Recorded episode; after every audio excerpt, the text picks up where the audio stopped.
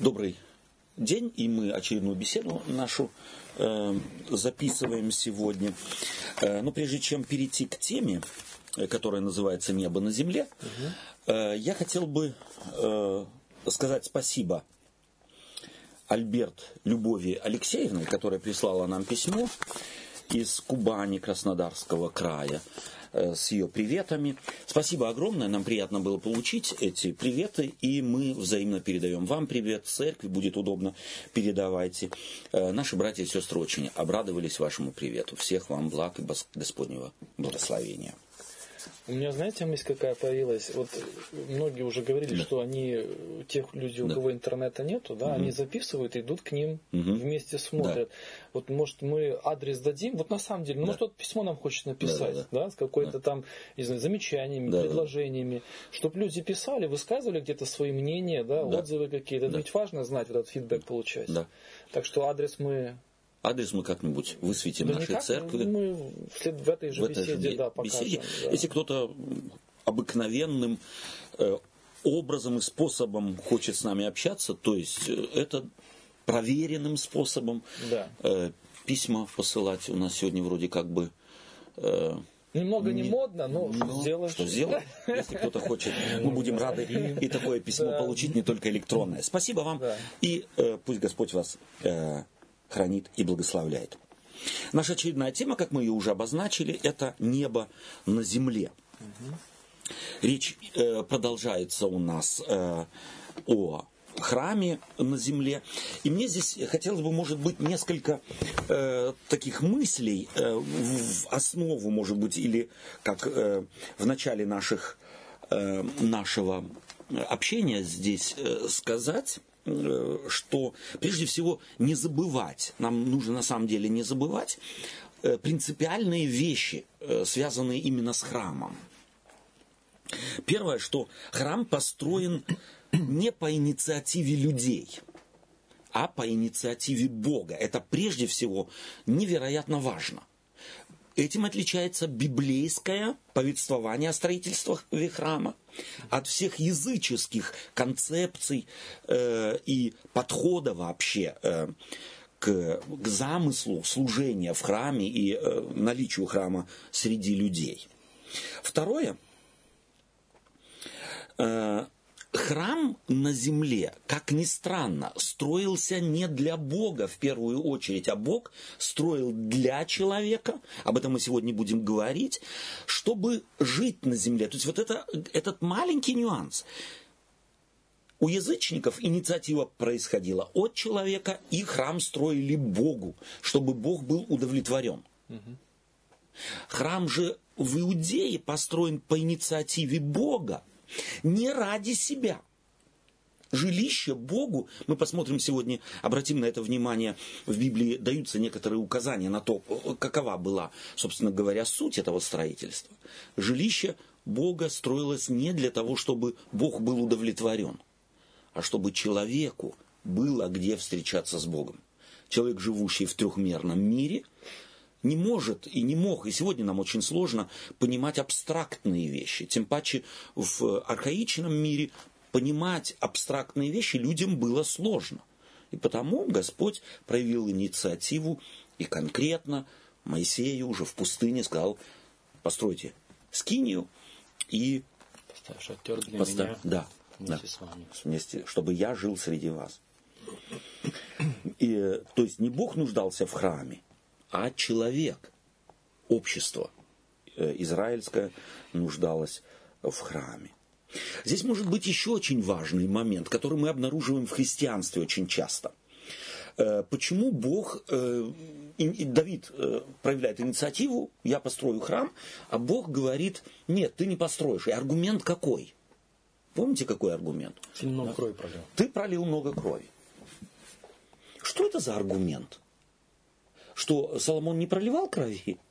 Если только посмотрим, кого он уничтожил, так сказать, чтобы его царство было, э, так сказать, солидным, и никто ему э, палки в колеса не совал, то он тоже, э, окей, ну, в, сравнении, в сравнении меньше, с Давидом меньше. А что у Бога... Э, есть больше меньше? Есть больше меньше в плане, в плане убийства, да, в плане пролития крови. В, в Божьем характере Уже одно убийство слишком много. Да.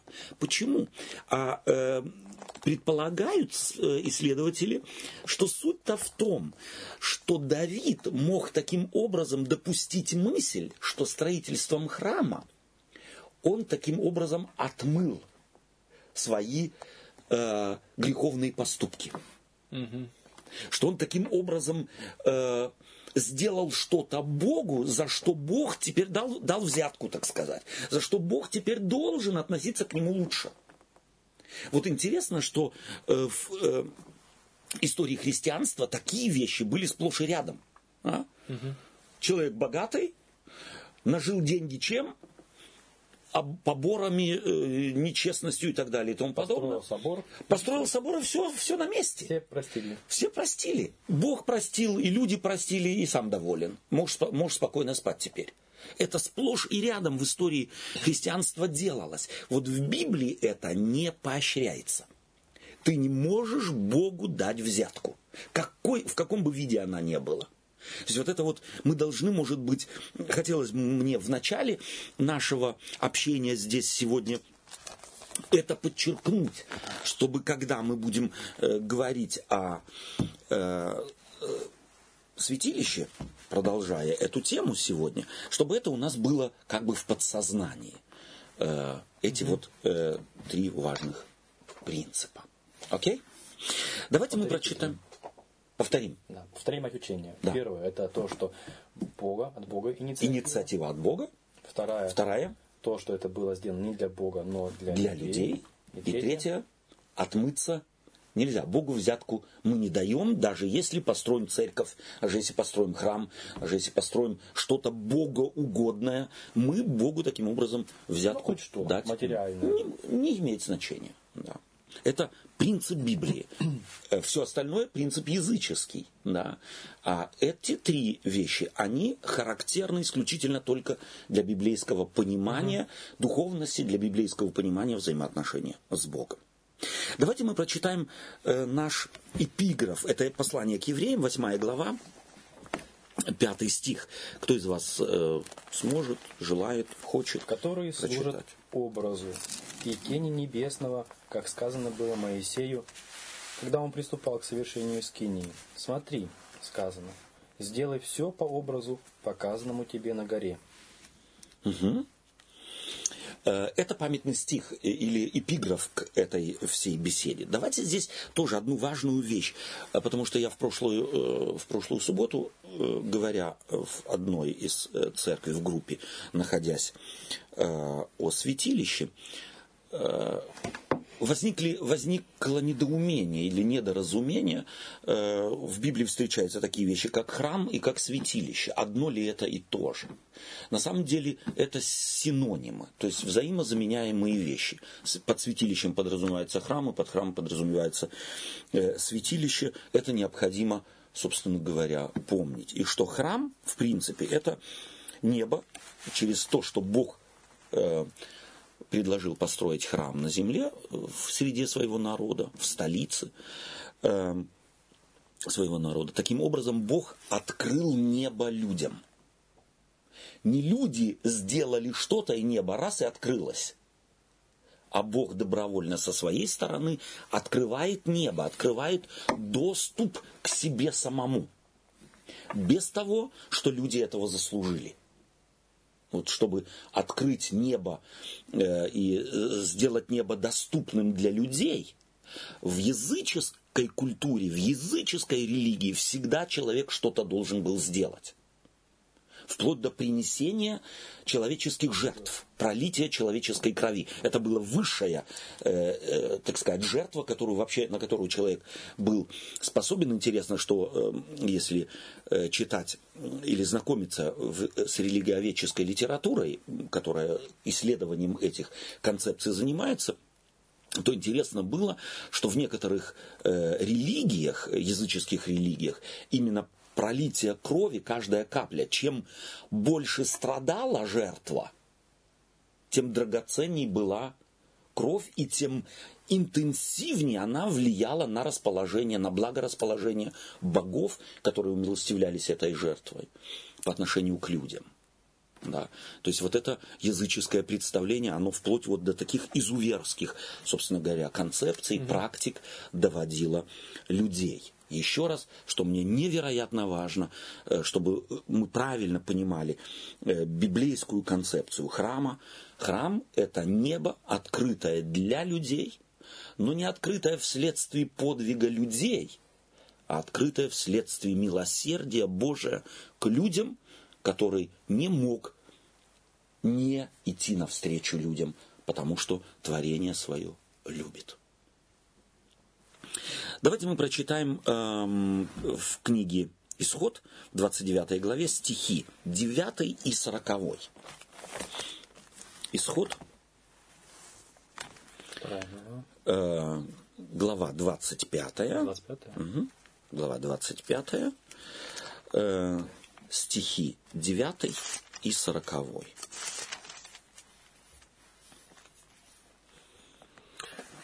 Читаю. Угу. Все, как я показываю тебе, и образец скинии, и образец всех сосудов ее, так и сделайте.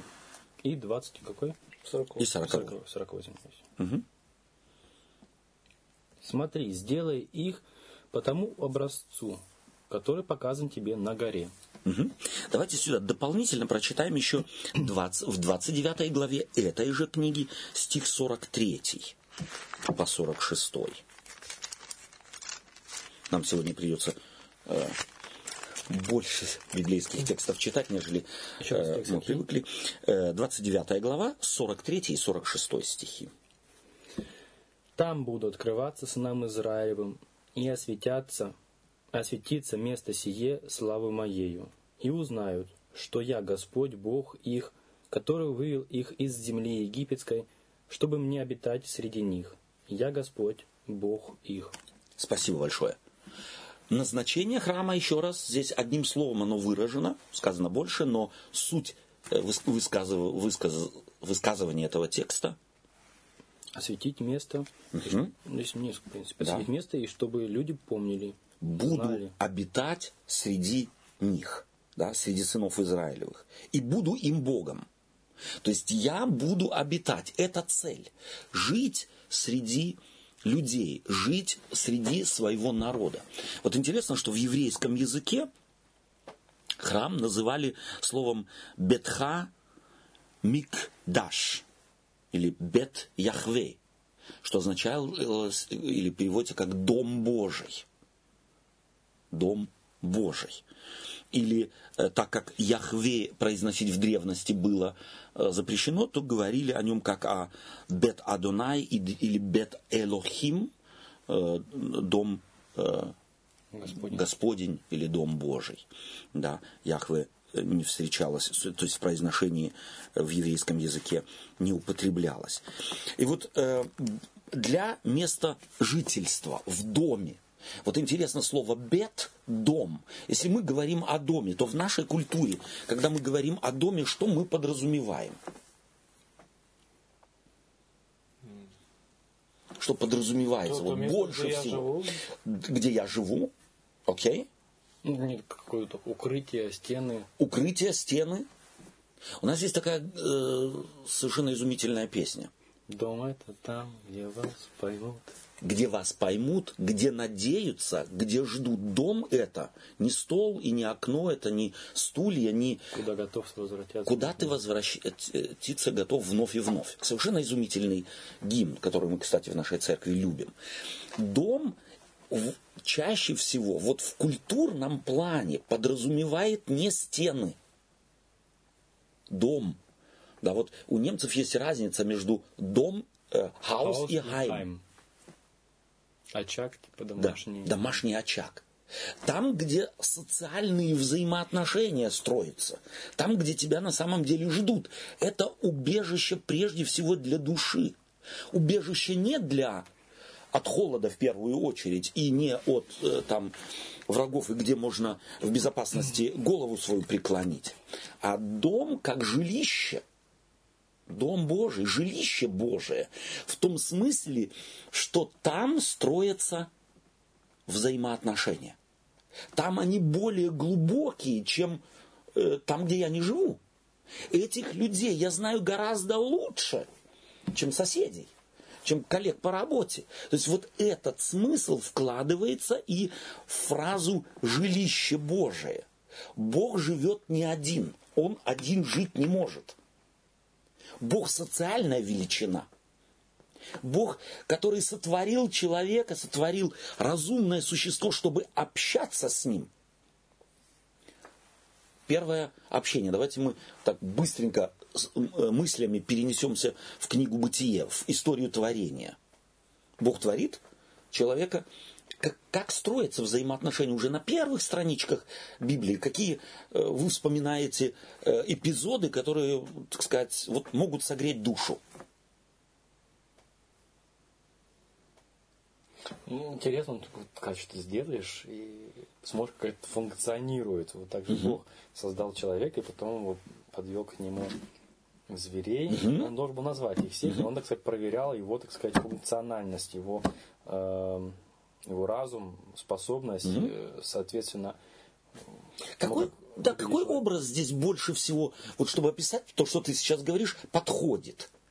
Вот из, из семейных взаимоотношений. Ну, я думаю, это отец и ребенок. Отец сын, да. Ты когда подводишь ребенка, uh-huh. тебе интересно, как ребенок отреагирует, поведет себя в такой или иной ситуации. Совершенно верно. Иногда же разумный отец конфронтирует дитя свое э, ситуацией э, специально, чтобы научить ребенка чему-то да, узнать, на каком уровне он. То есть вот эти образы в Библии даны для того, чтобы показать в противоположность, опять, вот мы не, должны не забывать, что Библия не написана в безвоздушном пространстве, что она написана полемически, что эти образы Бог творит Адама и говорит ему дай имена животным, было полемическим образом на фоне того, что боги язычников с людьми не общались.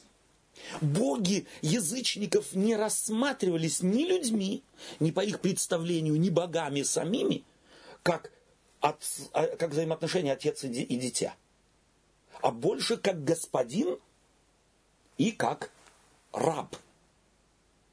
А вот, допустим, э, Ваал Ваал, слово Ваал употребляется, кстати, интересно в еврейском языке по отношению к Богу. Но у язычников слово Ваал э, употреблялось исключительно по отношению к богам, чтобы под, э, подчеркнуть их превосходство. То есть словом, слово Ваал это фактически господин. Таким образом, язычник говорил, ты господин, я раб. Ты повелеваешь, я делаю. Раб право имел на вопросы господину? Нет. По определению нет.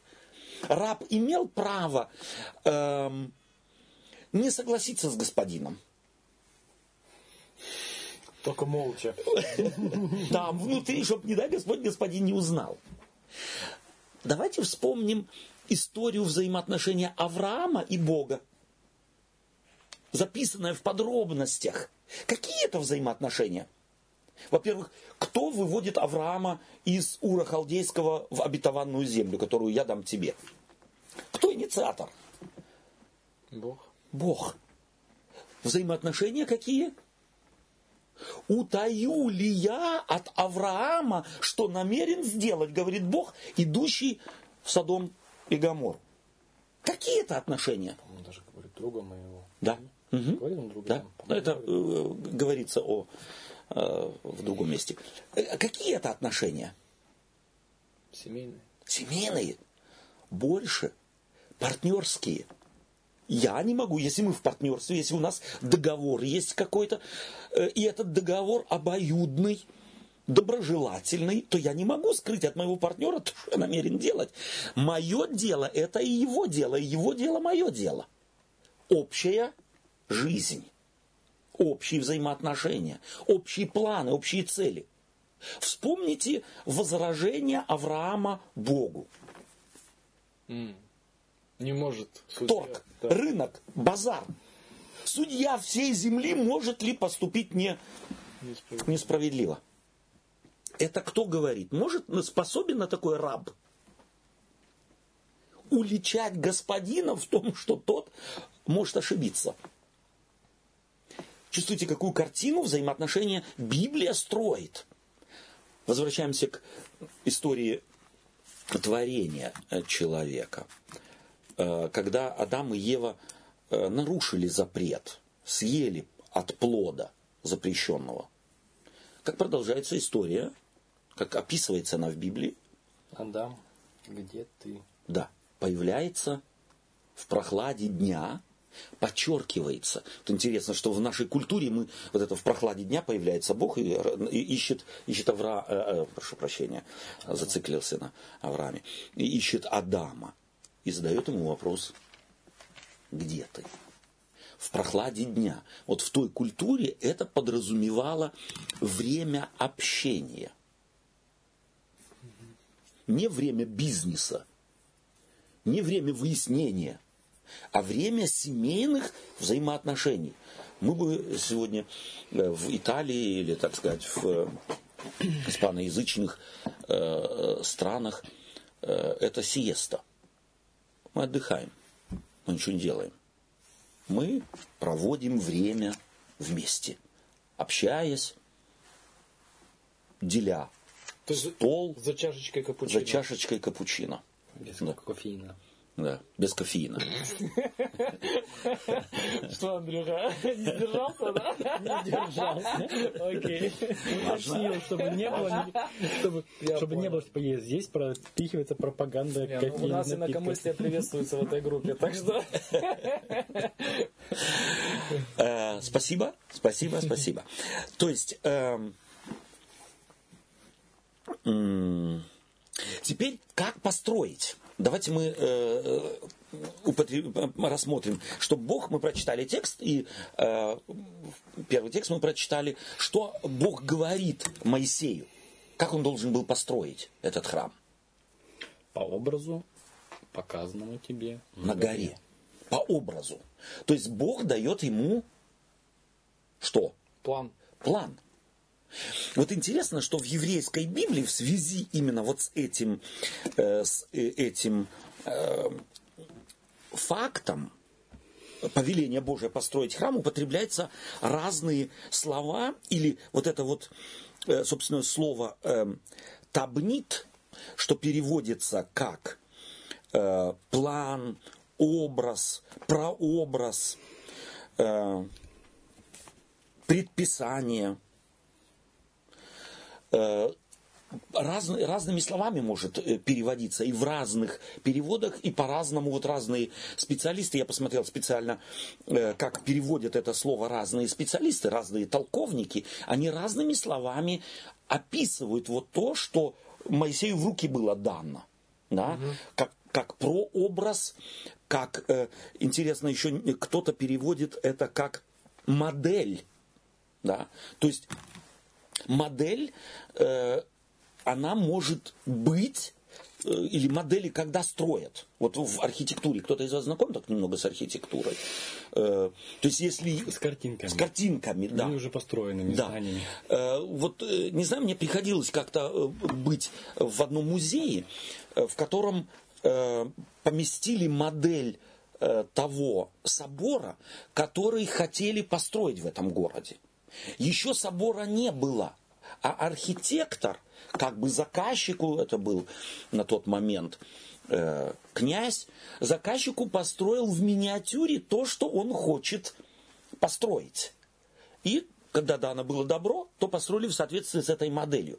То есть вот слово модель, и здесь специалисты даже и не, не уверены в том, как перевести это слово так, чтобы передать, на самом деле, потому что оно настолько многогранно и в э, еврейском языке по-разному воспринимается, чтобы подчеркнуть суть, то есть из него не, не вытащить суть эту. Модель, может быть, ничего нет. Угу. И вот это, вот этот прообраз в абсолютной миниатюре дан тебе, а ты построй в соответствии. Да, как, именно как модель. Кстати, в автомобилестроении, прежде чем автомобиль, так сказать, э, там где-то на, на бумаге что-то нарис, нарисовали. Э, я как-то, у меня родственник работает в Мерседесе. Он говорит, делают это из дерева, этот автомобиль. И в его реальной, угу. так сказать, Размере. в его реальных размерах, чтобы внешний дизайн его можно было увидеть, потрогать и не представлять себе, а увидеть его в реалии, какой он. Это модель. А потом только пускается, так сказать, одабривается там инженером, э, коллоквиум какой-то собирается и так далее. Не знаю, что из дерева делают. Да, интересно вот делают. Ну так вот это распространено, мне кажется, вот это мнение, что Моисею был показан вот именно такая модель. Угу. Где-то мне так ну, кажется. Есть другие модели, к примеру, да. кто-то съездил куда-то, также те же да. самые угу. новые русские. Да. Жене понравился Версай. Ну вот он ей взял дачу, сделал. В миниатюре? В миниатюр Версай. Версай, да. Да, да, да.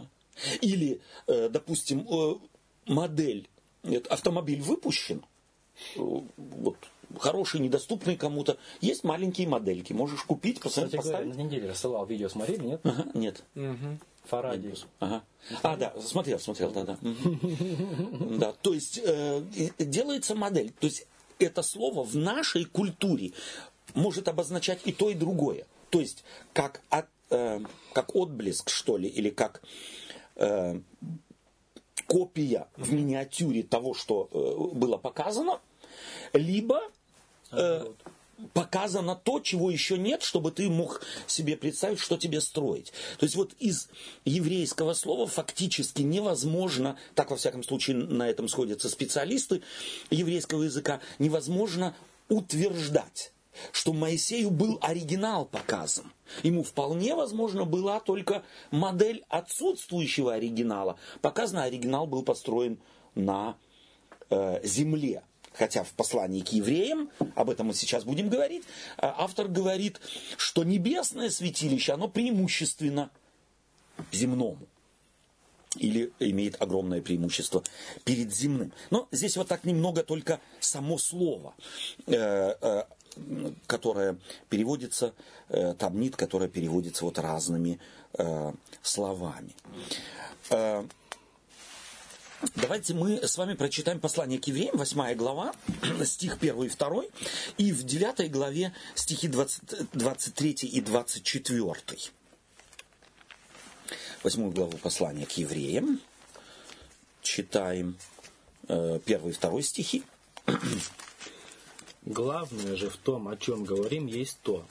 Мы имеем такого первосвященника, который восел, одесную одесную престола величия на небесах и есть священнодействователь святилища и скинии истиной, которую воздвиг Господь, а не человек. Угу. И я читаю с 9 главы стих 23 и 24.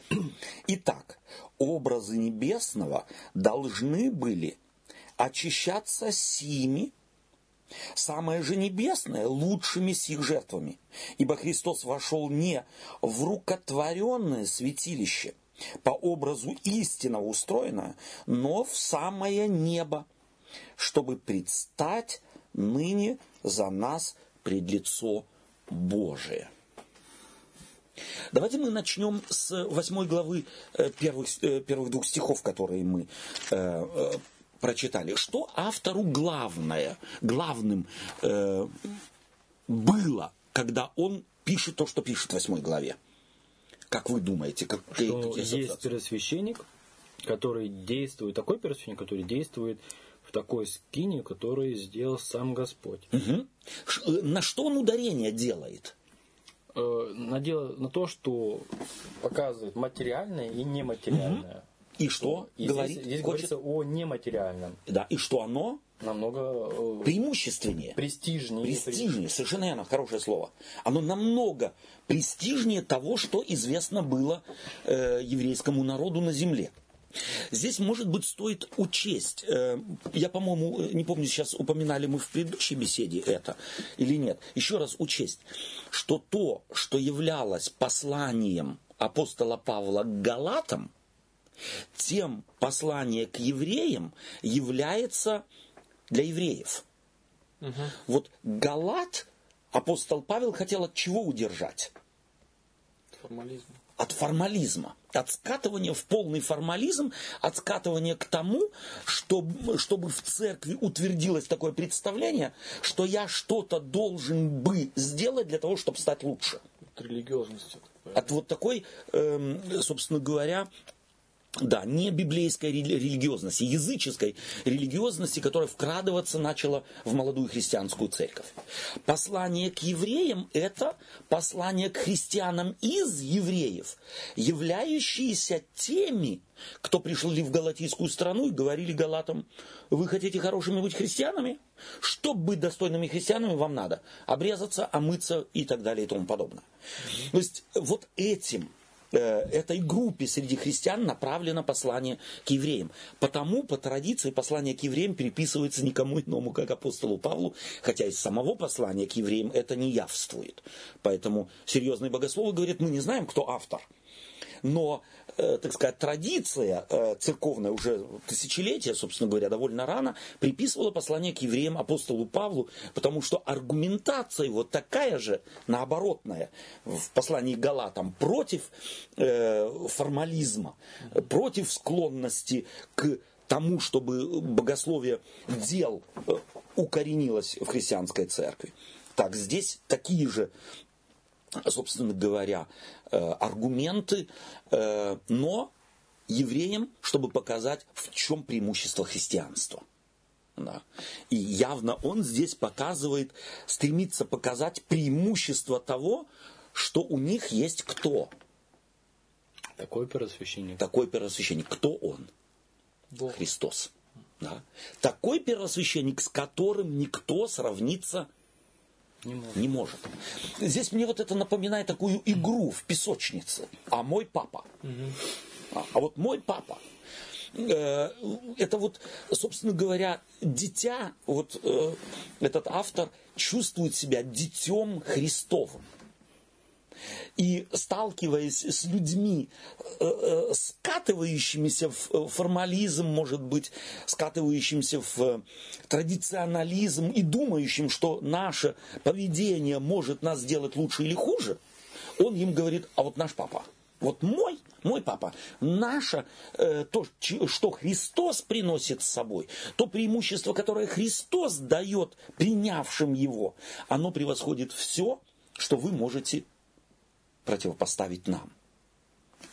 То есть здесь только надо вчитаться. Главное же то, о чем говорим, есть то, что мы имеем такого первосвященника, уже эта фраза, такого первосвященника, с которым никто не может сравниться, который э, восел одесную престола величия на небесах и есть священнодействователь святилища Искинии истиной. Э, что он еще делает в этом же, в этой, с одной стороны, он показывает преимущество этого первосвященника, с другой стороны, что он еще показывает? Ну, Усилить эти преимущества. Что? Само действие, которое это Его действие. Происходит. Да. Производится. А потом дальше он показывает, собственно говоря, недостатки земного храма. Правильно же? Ну да. в сравнении, в сравнении с, с, небесным. Тем, с небесным. Да. Первое в чем? Его воздвиг Бог, Господь. А здесь люди. А здесь люди.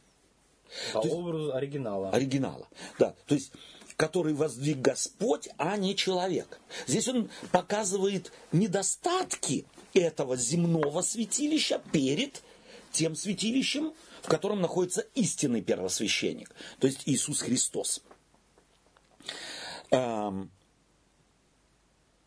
А небесная, вот мы читали э, в, Евре... в Откровении четвертую главу в прошлый раз, небесное человек себе может представить?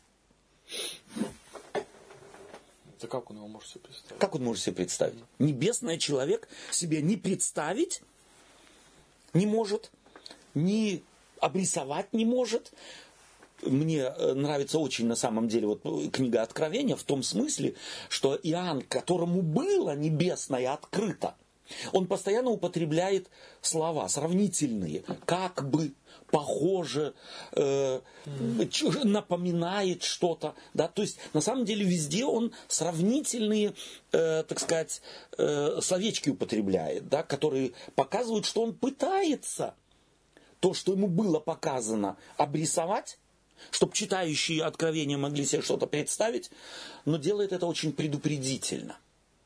Это мое моя попытка – это только сравнение с тем, что нам известно. Потому что то, что я видел, намного явно превосходит то, что я вам могу сказать. Э, что еще вот этим вот первым? Мы имеем такого первосвященника, который восел одесную престола величия на небесах. Этим заявлением, что еще апостол э, хочет подчеркнуть? Если храм был на земле, то здесь доступ был э, запрещалось кому-то в храм приходить? В храм приходить никому не запрещалось. Никому не запрещалось. Это значит, доступ к Богу был всем. всем дан. А через Иисуса Христа куда дан доступ? Небо. В самое небо. То есть через Иисуса Христа да, доступ дан не только вот в небесные какие-то э, храмины входить, не в, в стены храма, в самое небо может человек входить, потому что э, это право человеку дал Иисус Христос, сам воплотившийся Бог. И вот здесь, может быть, э, я, кажется, уже произносил эту фразу, она мне, э, мне помогает понимать и так немного учения о триединстве божества, помогает и понимать то, что, э, может быть, в русском переводе или в нашем сегодняшнем технизированном мышлении сложно понять. Вот один из отцов церкви, то, что произошло с Иисусом Христом, описывает следующим коротким предложением. Не переставая быть тем, кем он был, он стал тем, кем не был. Я повторяю. Не переставая быть тем, тем кем, кем он, он был, тем, кем не был. он стал тем, кем не был. То есть не переставая быть Богом, кем он был, он стал Человек, человеком, кем он не был. Угу. То есть, будучи здесь на земле, Иисус Христос не переставал быть кем? Богом. Богом. Но кто этого Бога в Иисусе Христе видел? Почти никто. Когда в нем увидели Мессию? Когда в нем увидели Спасителя? После, когда уже воскрес. Когда воскрес. Когда Иисус Христос, идущим в Имаус, объяснил все от чего, начиная? Начало. От Моисея. То есть это там и храм был, там и жертвы были, пророчества были через пророков, а изъяснил все. Они, в принципе, его еще раньше приняли, узнали. Ну, просто не совсем ясно имели представление его функции как Мессии. Но опять-таки, ты прав, с этим нельзя спорить с, с твоим, э, с тем, что ты говоришь. Но опять-таки, какое количество? Это были отдельные, по пальцам можно перечесть. И даже тех, кого по пальцам можно перечесть, когда им Господь через Духа Святого открыл, Господь хвалит Петра и говорит, блажен ты, Симон, сын, сын Ионин, что не плоть и кровь открыла ли тебе это, то это не твой подвиг, не твой гений, а Дух Святой, э, Отец сущий на небесах. В следующий момент этот же Христос должен был Петру что сказать? Отойди от меня, сатана. То есть уже все опять, что было только открыто, опять в, в, уложившись в полочки э, Петрова представления о Мессии, уже перестало существовать. Уже перестало влиять на Петра в восприятии Иисуса Христа как пришедшего Мессии. То есть вот настолько мгновенно нас может, э, так сказать, осенившее откровение Божие и, покинуть. Мгновенно, да. Э, давайте мы поэтому прочитаем э, из Евангелия от Иоанна первой главы. Да, прошу прощения, мне все-таки в девятую главу еще хочется заглянуть, стих 23 и 24. Итак, образы небесного должны были очищаться сими. Самое же небо лучшими. лучшими. То есть на земле какие образы были, какие методы были использованы? 22 стих. По закону очищается кровью, и без пролития крови не бывает прощения. Совершенно верно. Это какие, э, какие ресурсы даны были человеку? Ну, земные. Земные. Важно. Вроде простой вопрос, но, но это нужно, может быть, застолбить. В земном святилище они освещались тем, что доступно было на земле. На земле. Вот давайте вот здесь подчеркнем одну важную вещь. В храме иудейском отсутствовала эзотерика. некое тайное знание, которое доступно было только священникам. То есть народ должен был прийти, потом избранным на ушко открывалась тайна. Этого абсолютно лишен храм иудейский. В противоположность же ему храмы языческие всегда имели, вот эти жрецы храмов языческих имели эзотерическое тайное знание, которое передавали из поколения в поколение, и не жрец доступа к ним не имел. Не имел. То есть храм на земле, еврейский, иудейский, израильский храм представлял из себя экзотерическое знание, открытое для всех. Не было избранной касты, которой Бог кусочек дал, который они должны были хранить и ни в коем случае не приобщать к ним э, кого бы то ни было, ну, может быть, за исключением избранных, и то Бог специально это открывал кому-то. Да, я сейчас вспомнил эту царицу э, Савскую, Савскую да? где угу. Соломон ей показал все царство, и да, храм показал. Да. То есть вот оно все открыто было, да, и он это должен был ей объяснять все. Да. Да? То есть не что-то, о, ты все равно не поймешь. Угу. Ты, ты же не принадлежишь к касте угу. жрецов. Да. да. В прошлой беседе мы читали э, в притче, э, прошу прощения, в притче, в э, молитве Соломона, где он упоминает, и если язычник угу. обратится к тебе, то ты ему откройся. откройся. То есть храм израильский на земле был неким местом, куда могли приходить все, люди. все, все люди. И здесь обнаруживается еще и функция священства. Функция священства была функцией помощников, а не посредников. Угу. В языческих храмах каста жрецов это была каста посредников, мостик между Богом и людьми. Они были этим мостом. Да? Понтификс Максимус. Угу. А вот в еврейском храме э, э, э, священники не были посредниками между Богом и человеком. Они были такими же людьми. То есть интересно, что вот этот статус, статус в израильском храме, да. да, он не давал повода коррупции, в принципе. Совершенно потому верно. что у меня нет ничего особенного. Да. Ну, да. я, какой да. блат? Да, да. Я, я даже не могу за деньги тебе грехи отпустить. Совершенно верно. Да, может, за маленькие нет, даже... а за большие, может, все-таки сможешь. Да. Это даже было введено по желанию народа. Изначально даже было задумано так, что каждый должен был приходить к Богу. Совершенно верно. И потом, когда они уже были у горы Хариф и сказали, нет, мы боимся, угу. ты давай и говори Иди, нам, да, и сделай да. последний. Потом уже, когда они отступили, Бог сделал, кстати, какое-то Избрал. колено. Да ответственными да. Ответственным за это. А изначально фактически должен был быть каждый израильтин, mm-hmm. каждый первенец в Израиле да. должен был иметь функцию, которую потом унаследовали да. левиты.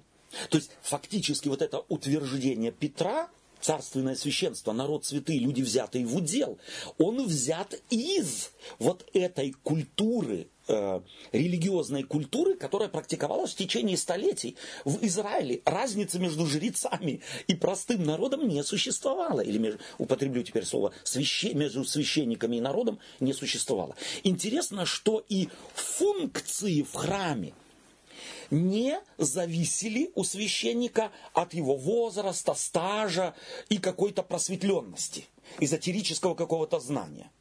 Приходила очередная череда священников, они в народе жили, приходила очередная череда, первое, все должны были принести жертву за себя, каждый. Очищение провести. То есть это подчеркивало, каждого священника каждый раз ставила ножками на землю. Ты такой же, как все. Они приносят жертву, и ты, и ты принеси жертву. А потом бросался жребий. И священник сегодня, в этот раз, пришедший впервые – на служение в храм.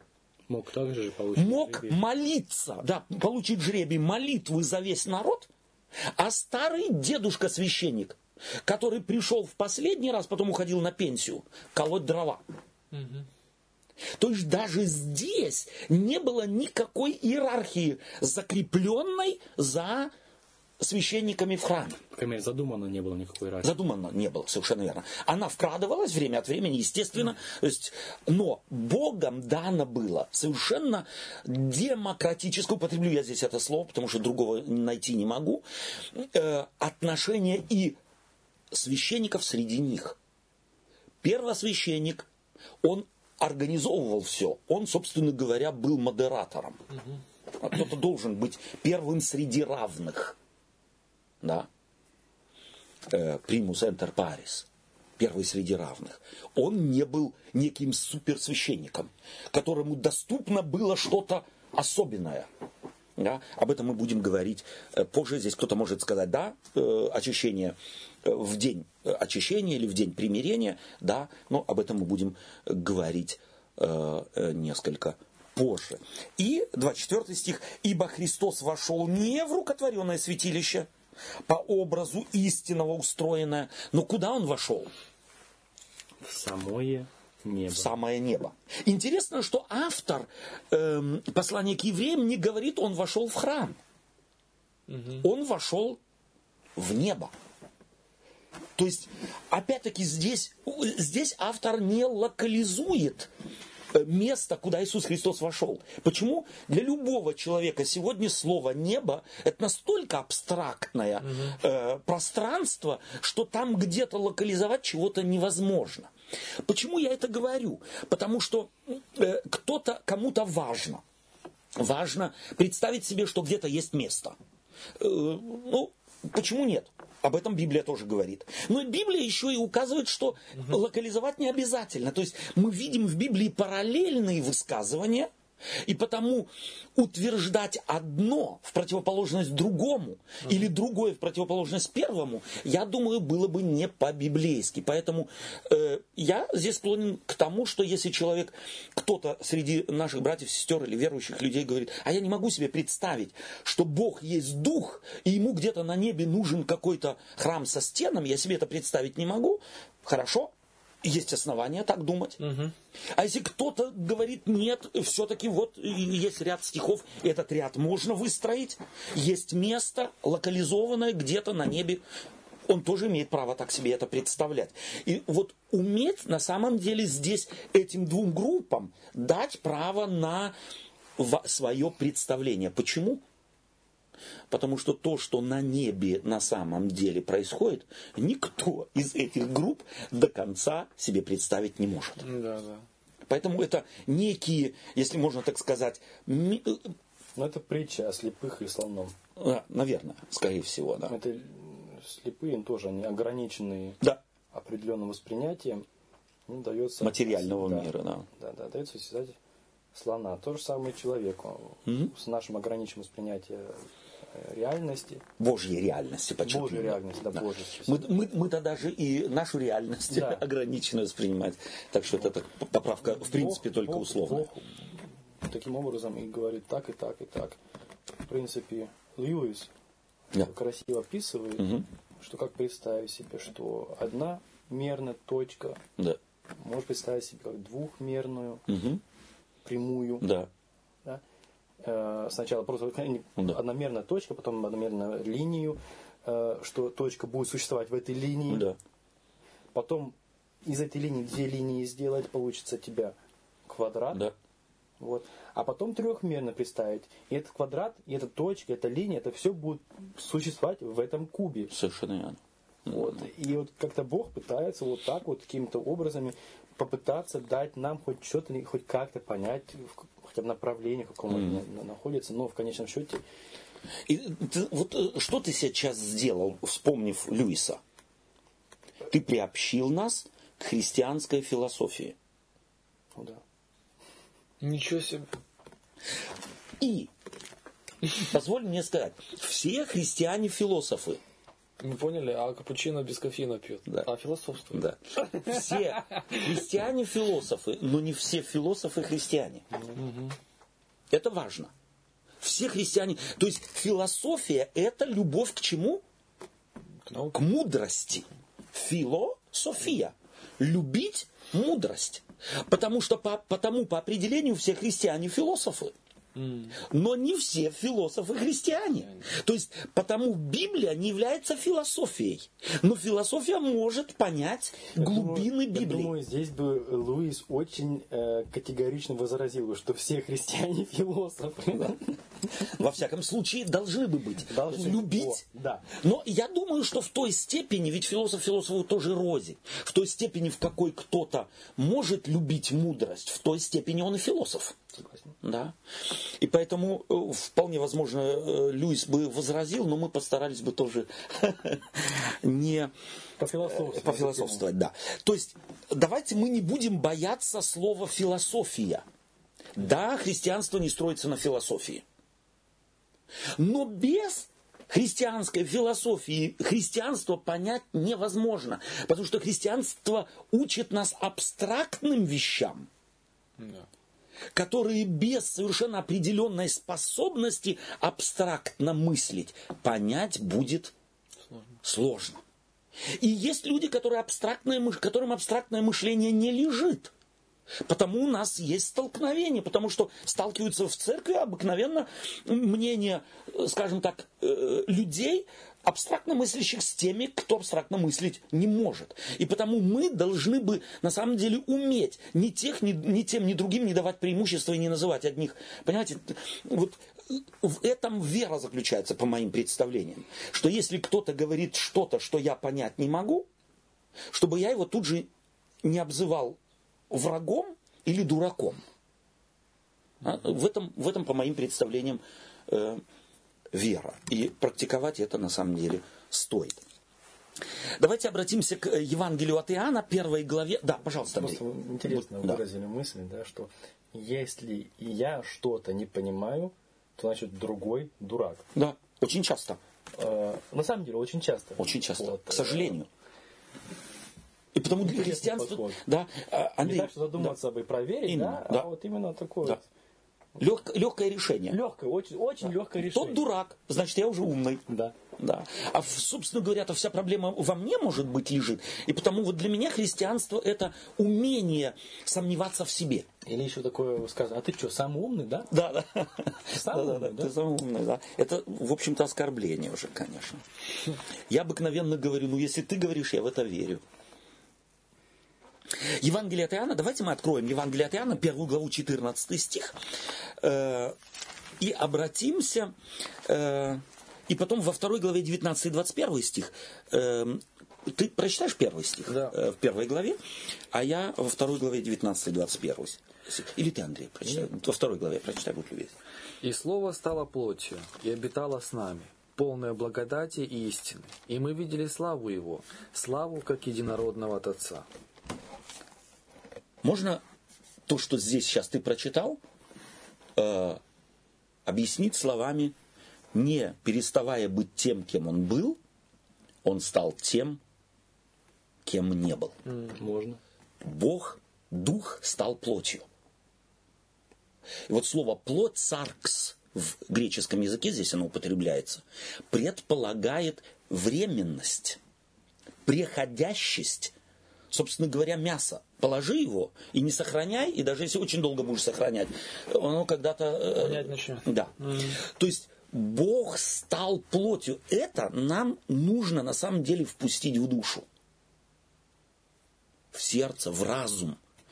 Это, и этим Иоанн хочет подчеркнуть абсолютную, абсолютный нонсенс, который для языческого мира, для языческого мира понимания был абсолютно недоступен. Поэтому апостол Павел говорит, а мы проповедуем Христа распятого для мудрецов всего века Глупость полная. глупость. А для нас? И вот интересно, он не говорит мудрость Божия, он говорит сила Божия. А для нас сила Божия. Э, Во второй главе 19-21 стих. Иисус сказал им в ответ, «Разрушьте храм сей, и я в три дня воздвигну его». На это сказали иудеи. Сей храм строился 46 лет, и ты в три дня воздвигнешь его? А он говорил о храме тела своего. Давайте мы остановимся на этом, э, на этом тексте. Здесь Иисус Христос явно свое тело с чем сравнивает? С храмом. с храмом. То есть в теле человеческом жил Бог. Бог. Бог пришел во плоти. Сия есть великая благочестие тайна. Бог явился во плоти. А вообще, вот э, в традиции иудейской э, были такие сравнения вообще, что человек это тоже храм? Или это что-то вот новое такое было? То есть они понимали почему? только храм, вот, вот храм вон там. Угу. Да? То есть, или это вот то, почему, я почему сейчас говорю, потому что вот это их, э, их именно скажем так, спровоцировало вот это высказывание mm Христа, мол, что за чушь ты такую говоришь, да? Для них не были чужды слова, что якобы храм может быть внутри. mm да, то есть вот это мне интересно, как мы вот сейчас это понимаем. Мы сейчас здесь параллель запросто делаем, да, что угу. сердце человека это храм э, Духа Святого живущего в нас. А было ли Древние ли так они понимали угу. тоже, что храм это прежде всего э, да, не... Было ли это заявление новым для да. них? Да, да, да, Вот обратите внимание, что 21 стих дает, я думаю, ответ на этот вопрос. А он говорил о храме тела своего, что он, они не да. поняли, в принципе, это. Угу. А он говорил о те, кто не понял в данном случае. Иудеи. Которые... Иудеи, которые пришли, говорят, 46 лет строил вот этот вот храм, а ты в три дня. То есть явно произошла, э, произошло недопонимание. То есть такого а понимания вообще не было, получается. А следующий ага. текст... И, да, и когда он, так не, когда же воскрес он из мертвых, то только тогда его ученики вспомнили, ага. что он говорил это, и поверили, и поверили Писанию и Слову, которое сказал Иисус. Скорее да. всего, не было значения. То есть получается, что Моисей не мог другой ничего модели принять, как только то, что в его традиции было. То есть ему нужно было какую-то определенную вещь показать, которую он не мог двояко интерпретировать. Такое можно допустить? Вполне, вполне, да? потому что, смотрите, э, э, э, человек является детем своего времени. Угу. Вот мы сегодня не можем думать и мыслить и представить себе мир так, как представляли иудеи 2000 лет тому назад. Или как представляли себе это греки, Платон, Аристотель. Не можем. Угу. Мы можем только читать книжки угу. и и то здесь э, занимающиеся, скажем так, культурологией, люди, занимающиеся серьезно культурологией, э, культурой употребления слова, образов и так далее, э, спорят между собой, так ли они понимают какой-то образ, который употребил Платон, там, Аристотель угу. или еще кто-нибудь, да, умнейшие из. То есть спорят, можно ли так, нельзя ли так. Э, и согласиться, в общем-то, в принципе, невозможно. И э, люди действительно, люди науки, никогда не утвердительно не скажут именно так, а не иначе. Угу. Они всегда говорят, так мы думаем, что те так понимали. Очень условно. Wahrscheinlichkeit, как да. русский будет. Э, относительность нашей интерпретации, да, кажущаяся, да, нам кажущаяся угу. форма мышления или вероятная, некая вероятность, да. Но со стопроцентной гарантией этого никто сказать не может. Ну, И да. умные люди, ученые люди, э, здесь вот эту вот, э, скажем так, скромность сохраняют. Они говорят, мы, мы не можем до конца да. утверждать. Так и что он это говорит? Им если он знает, что они да. это не поймут. Ну вот смотри, да. у меня несколько другая все-таки э, точка зрения. Эм, Андрей говорит, скорее всего, они этого представления не имели. Я думаю, что это представление они все-таки имели, потому угу. что апостол Павел, мы будем сегодня читать послание Коринфянам, говорит, а храм ваш, то есть тело ваше суть храм живущего у вас Святого Духа. То есть он, будучи раввином, да. то есть став христианином, он не, не перестал быть раввином. Угу. Став христианином, он не утерял все еврейское знание, которое он э, получил и у ног Гамалиила тоже. Угу. Он его только интерпретировал теперь из ракурс, ракурса, который открывался ему после того, как он принял Иисуса Христа как Мессию, как Спасителя. Поэтому я лично допускаю, то есть это не как, это как дополнение к твоей да. точке зрения, то есть я тоже не утверждаю, угу. но я склонен, я нигде не нашел э, источников, которые могли бы подтвердить мою точку угу. зрения. Я исключительно okay. только делаю вывод на основании такого заявления апостола Павла, Хотя он делал многие заявления, которые, в принципе, не сродни были иудаизму, угу. как э, самому себе. И потому я здесь думаю, все-таки Иисус Христос что-то сказал, что не совсем чуждо было.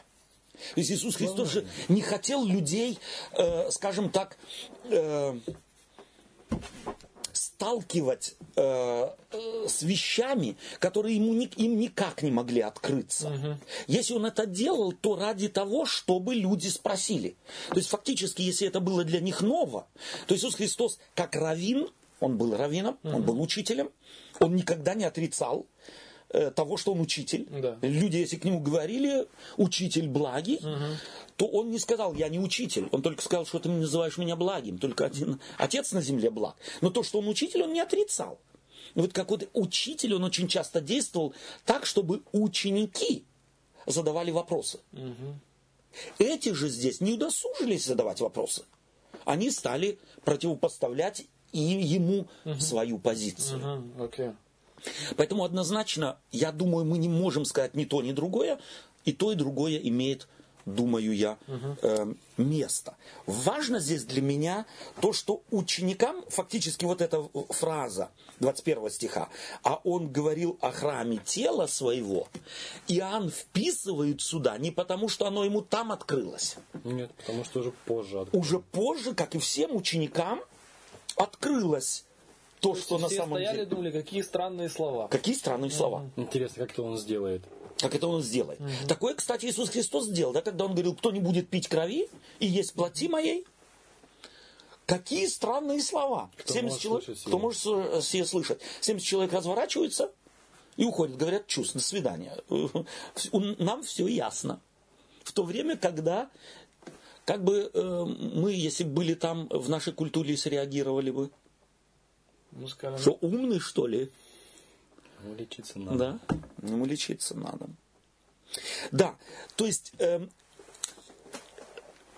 что, э, что мы возьмем из этого текста для себя, вот в понимании э, нашей темы? Небо на земле.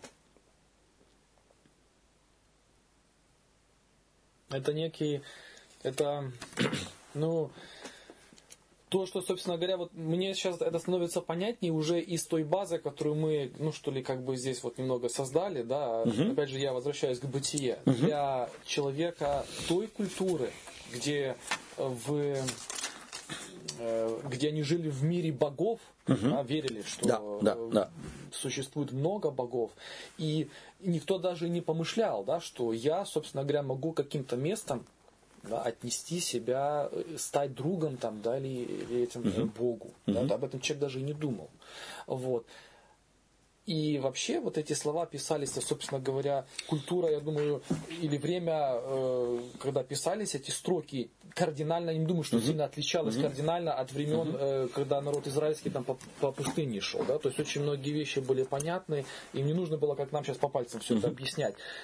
То есть вот эта сама э, откровение вот это, что небо открыто, угу. открыто, вот как вот открыто, как вот в святилище выходите, ну, вот да. так вы вот сейчас да. ходите в небо. Да. Я думаю, это революция была. Угу. Вот эта революция в голове была для людей, что э, а под небом-то подразумевалось не абстрактно, а под небом угу. подразумевалось, что это престол Божий. Да. Да, там угу. сидит главный архибог. Да. Да, и вот э, я к нему могу свободно входить. Угу.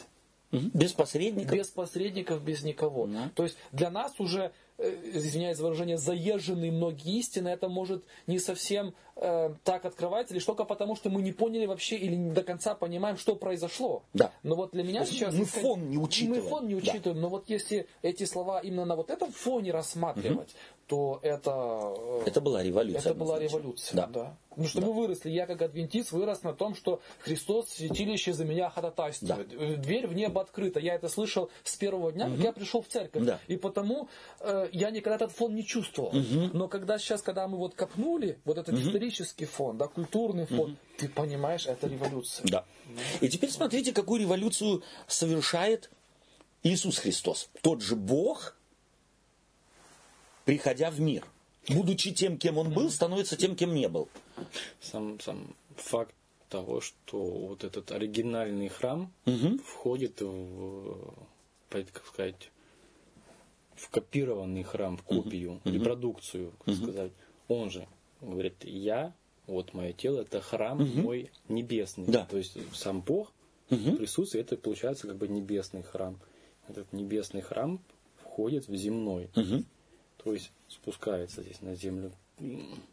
Опять же показывает э, это просто невыразимую Божию, проявление Божьей любви, угу. когда он на самом деле спускается и непосредственно находится с людьми. Мгм. Как он это хотел сделать со Скинией, как можно близко быть, Ближе к людям, да. да.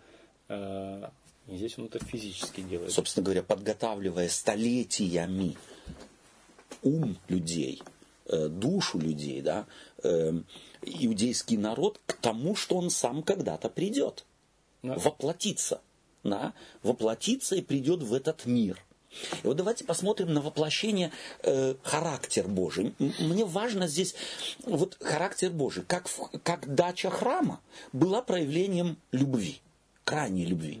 И э, у меня вопрос такой. Вот мог бы Бог э, взять и как дал скрижали, дать и храм? Запросто. Без проблем. Но почему Бог хочет, чтобы люди сами его построили? Более того, чтобы они это строили из добродетельных подаяний. Совершенно верно. Да. Чтобы люди, они, как сказать, ну где-то, может, такое чувство было, что вот я как-то все-таки какую-то лепту внес, и кусочек моего э, способствует тому, что мой Бог со мною теперь. Э, не знаю, с другой стороны, также, чтобы это показывало того, что Бог не навязывает себя людям, Он предложил им. И люди теперь показывают свою, если на самом деле согласны, предлож- хотят, пускай сделают это. Да, не так, что Бог теперь сказал, так, Да. а вот теперь Да. тащите и Да. стройте меня. Если хотите, сделайте это. Или наоборот, утром проснулись, и уже храм стоит. Уже храм стоит. Да. Ну мог же Бог сделать это чудо. Запросто. Вот в нашем представлении, в нашем представлении, вот это было бы эффективно. Свалился с неба храм. Ну, эффекты, мы видим, какой, насколько долго эти эффекты э, имели свое влияние. Спасибо тебе, Андрей. Спасибо тебе, Андрей. Вот, ну мы-то все где-то вот чуть-чуть э, сошли с ума на чуде. Нам всем нужно чудо. И чудо у нас, это вот что-то с неба должно свалиться. Это где-то гром должен громыхнуть, это где-то молния должна сверкнуть, это где-то вот мертвые должны подняться. Это чудо. У Бог, Бог чудо, Библия чудо дефинирует по-другому. Чудо надо приглядеться, чтобы его Увидеть. увидеть. Пытливость надо проявить, чтобы это чудо увидеть. Не даст вам другого чуда, как пророка Ионы. Да. А какое? А какое? Что, сейчас опять рыба кого-то съест? Да. А на самом деле нет. А на самом деле нет. Как он- Здесь нужна была пытливость. Здесь нужно было пристальное присматривание ко всему вокруг. Интересно, что вот в храм люди могли ходить тогда и в, и в- в, э, Израиле. Как э, ходили все язычники в храм? Ну, ходим и ходим, как мы сегодня в церковь. А? В третьем поколении я вырос в этой церкви, вот там в углу я сидел, там мне бабушка сказки библейские рассказывала, э, прошу прощения, сказки рассказы библейские рассказывала. Ис- История Библии. Да, истории библейские рассказывала. Ну и где чудо? Где чудо? Так и храм. В чем чудо? Везде приносит жертву, в любых языческих храмах, и мы приносим жертву. Э, Мы поддерживаем этот вечный огонь. Он сам не горит. Нам надо следить за тем, чтобы Масло. поддерживать его, масло постоянно там подливать и так далее, чтоб не угасал. Хлебы нам надо печи приносить, елей нам надо делать и приносить. Дрова рубить, чтобы Дрова рубить, совершенно верно. нам. Все нам нужно. Священники должны здесь быть, наводить порядок, мыть, чистить и так далее. Благословляется. Вот у меня вопрос такой. Бог мог бы взять и благословить э, всех животных, все, э, так сказать, э, амбары, какие там были. Почему нужно было потрясение первых плодов? Принес Богу. Благословил. Чему мы Не учимся здесь? Чтобы ты э, не подумал, что это на самом деле что-то твое. Совершенно верно. Ты владеешь чем-то. Да. Богом владеть невозможно. Что все, что ты не получаешь, оно выросло. Ты Да. посеял. Но кто свет давал? Совершенно верно. Кто дождь поливал? Кто эту это зерно сделал способным пробиться. Да, энергию эту жизненную, Да. силу жизненную Да. дал. Все Бог. То есть человек должен постоянно через свое сотрудничество с Богом, это нужно не Богу, а кому нужно? Человек. Человеку, чтоб ты не забыл, чтоб ты не А отупел. почему не забыть? Для чего это? Для чего это? Опять же, в первую очередь для человека. Опять? Не, не потому, что Бог нуждается в моей памяти. А мы видим, вы вначале же говорили, не знаю, записывалось, нет, Да. что как это языческие э, приносились жертвы. Да, Как только человек отходит от Бога, начинается насилие. да. Совершенно. Где Бог, там любовь к человеку, где Бога нету, там сразу начинается Насилие, Насилие. контроль, Вот, навязывание. в принципе, то, с чему мы начинали сегодня Да, общение, хоть и да. записывалось. Это Да. насколько человек просто-напросто способен в отлучении от Бога какие ужасные вещи творить друг другу. Да. То есть фактически это нужно. Почему? Потому что человек находится по ту сторону рая. Между Богом и человеком, между жизнью и смертью, в которой живет человек, пропасть, которую человек преодолеть не может, чего бы он ни делал. И потому Бог этот мостик строит через храм, через скинию. Вот здесь я хочу напоминать, что ты находишься в разлуке со мной. И что соединение со мной возможно только тогда, если ты того захочешь. Я здесь. Мы на нашей беседе прошлую субботу это употребили образ э, посольства. Что это небольшое здание, русское посольство в. Берлине, Да. да, то есть там самая Да. маленькая область в России, она, наверное, будет больше Германии. Да. Но все равно посольство России в Германии это кусочек как бы России на немецкой территории. И заходя за дво- дво- э, двери, ты находишься в России фактически. Да. Да. Хоть Действуют законы. Здесь законы все то же самое. И в какой степени скиня тоже была кусочком неба здесь, на земле, где ты постоянно приходил и помнил, что там где-то есть что-то такое грандиозное, большое, э, которое... Божий мир. Да. Божий мир, который превосходит не только храм и не только Израиль, а все, что, что человек себе представить может. Мир Божий, в котором мы живем, но его зреть не можем. Мы живем в автономии какой-то, или все-таки наша автономия, она находится на территории Божией? На территории Божьей. на территории Божией.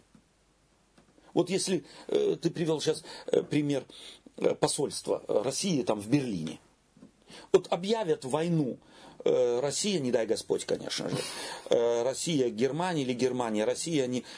Э, долго будет Германия э, обходиться с территории посольства России, как с территории России? Может в раз стереть, как и Россия территорию посольства Германии у себя, убрать и все на этом. Бог точно так же может это сделать с нашей автономией. Он чего не делает? Почему не делает? Потому что война-то односторонняя. Человек воюет. Человек уничтожает Божье в мозгах, в душе, в мире. А Бог хочет опять Мир. насадить. Бог хочет свое насадить. Бог хочет, чтобы мы отточили наш духовный взор и видели его, мир в нашей автономии.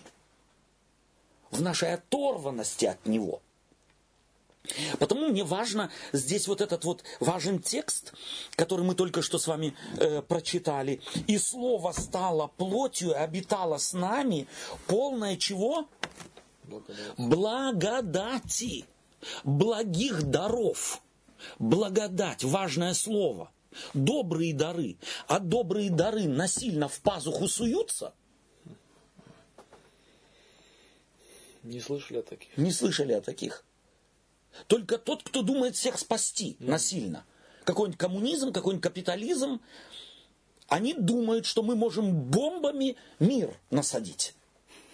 Что мы можем войсками изменить образ мышления, изменить человека, изменить культуру. Вот Бог этим не пользуется. Он воплотился. И вот обратите внимание на любовь Божию. Бог не пришел в виде ангела света. Он за личиной кого спрятался? Обыкновенного, Человека. смертного человека. Бог прячется Бог прячется. Он прятался в храме. Зачем?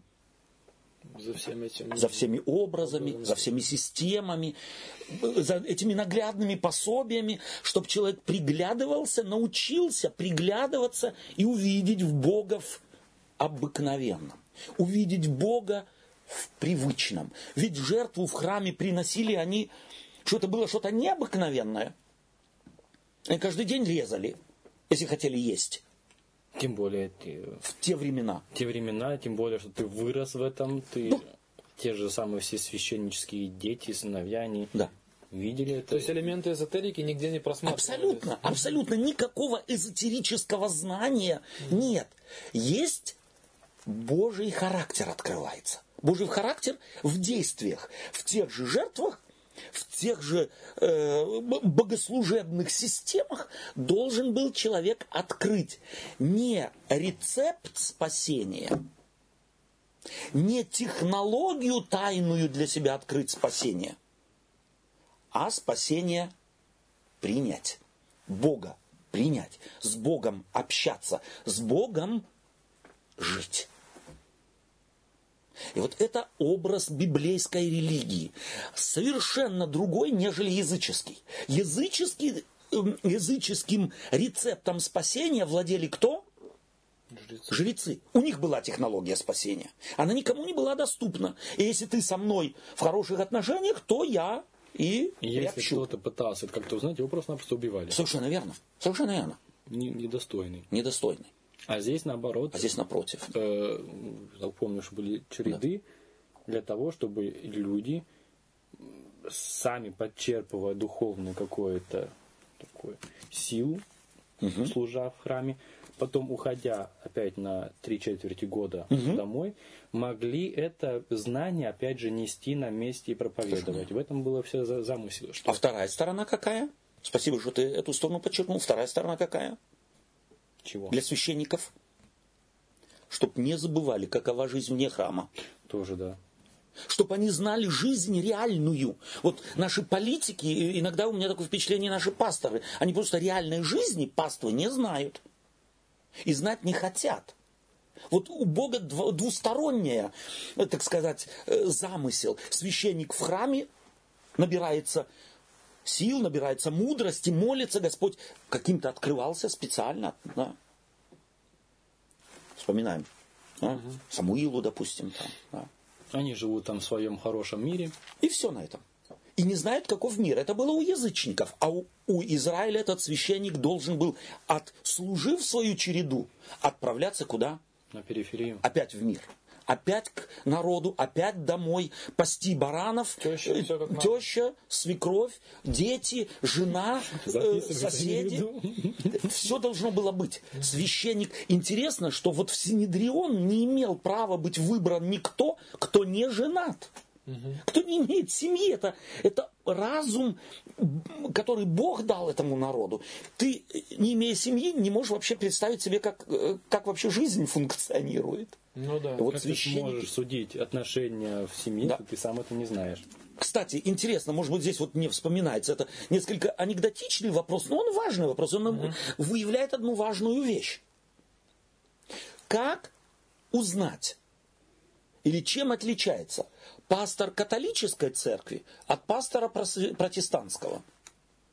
Вот если вы будете проходить мимо дома, я знаю ответ, потом молчу. Ждем ответа. Говори ответ. Олег, не мучай.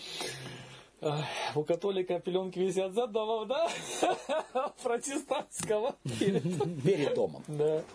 Протестанту не надо да, прятать, прятаться. что он женат. И что у него есть дети. А католическому надо. Он пеленки потому вешает за дом, чтобы никто не видел. Или может в подвале. Вот так и и вот это библейское представление о пасторском служении, оно заземленным должно быть. Я должен быть как пастор приобщен на самом деле к элементарным бытовым проблемам, нуждам и знать, что жизнь себя представляет не по книжкам. Это должен был священник Иерусалимского храма. В противоположное же священникам языческих храмов.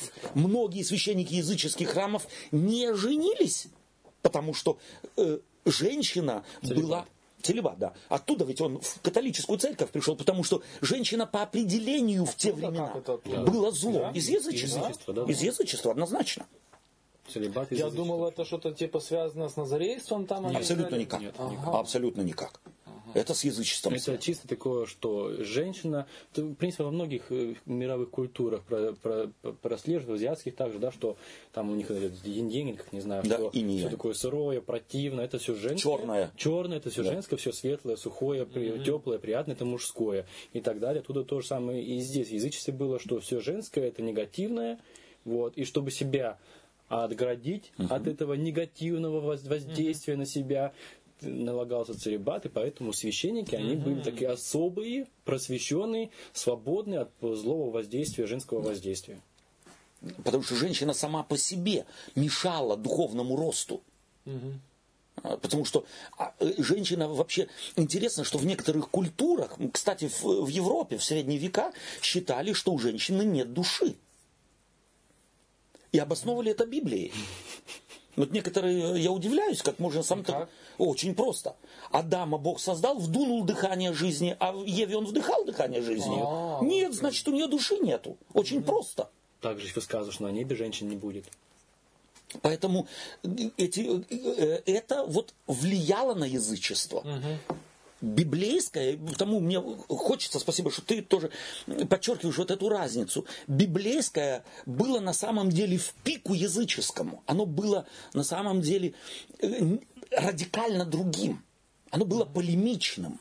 То есть, э, как бы для того, чтобы язычники, глядя на это, начинали задумываться и задавали евреям вопросы. А почему у вас вот это по-другому, почему вот это по-другому, uh-huh. почему вот это по-другому? Да, и евреи могли отвечать, быть светом, просвещать, когда задаются вопросы. Uh-huh. Иисус Христос, Бог, воплощается и прячется. Бог не сотв... пришед не творит чудо некоего бросающегося в глаза. Он приходит в мир естественнейшим способом – как приходит в мир любой человек. Хотя ангелы пастухам явились, это чудо. Это чудо, да. Но из этого чуда можно было сделать... Ну, почему они явились только пастухам? Может быть, они многим, кому явились, затем не видели? Ну да. да. Но что им тогда являться, если не увидят? Они пошли поклониться. Нет, вы говорите, вы сейчас э, про ангелов mm. имели в виду. Да. Что, может, они многие кому являлись, но те не увидели. Не увидели. Потому что человек по определению не видит того, э, на что не рассчитывает. Угу, вот так. Да, это так, это угу. факт.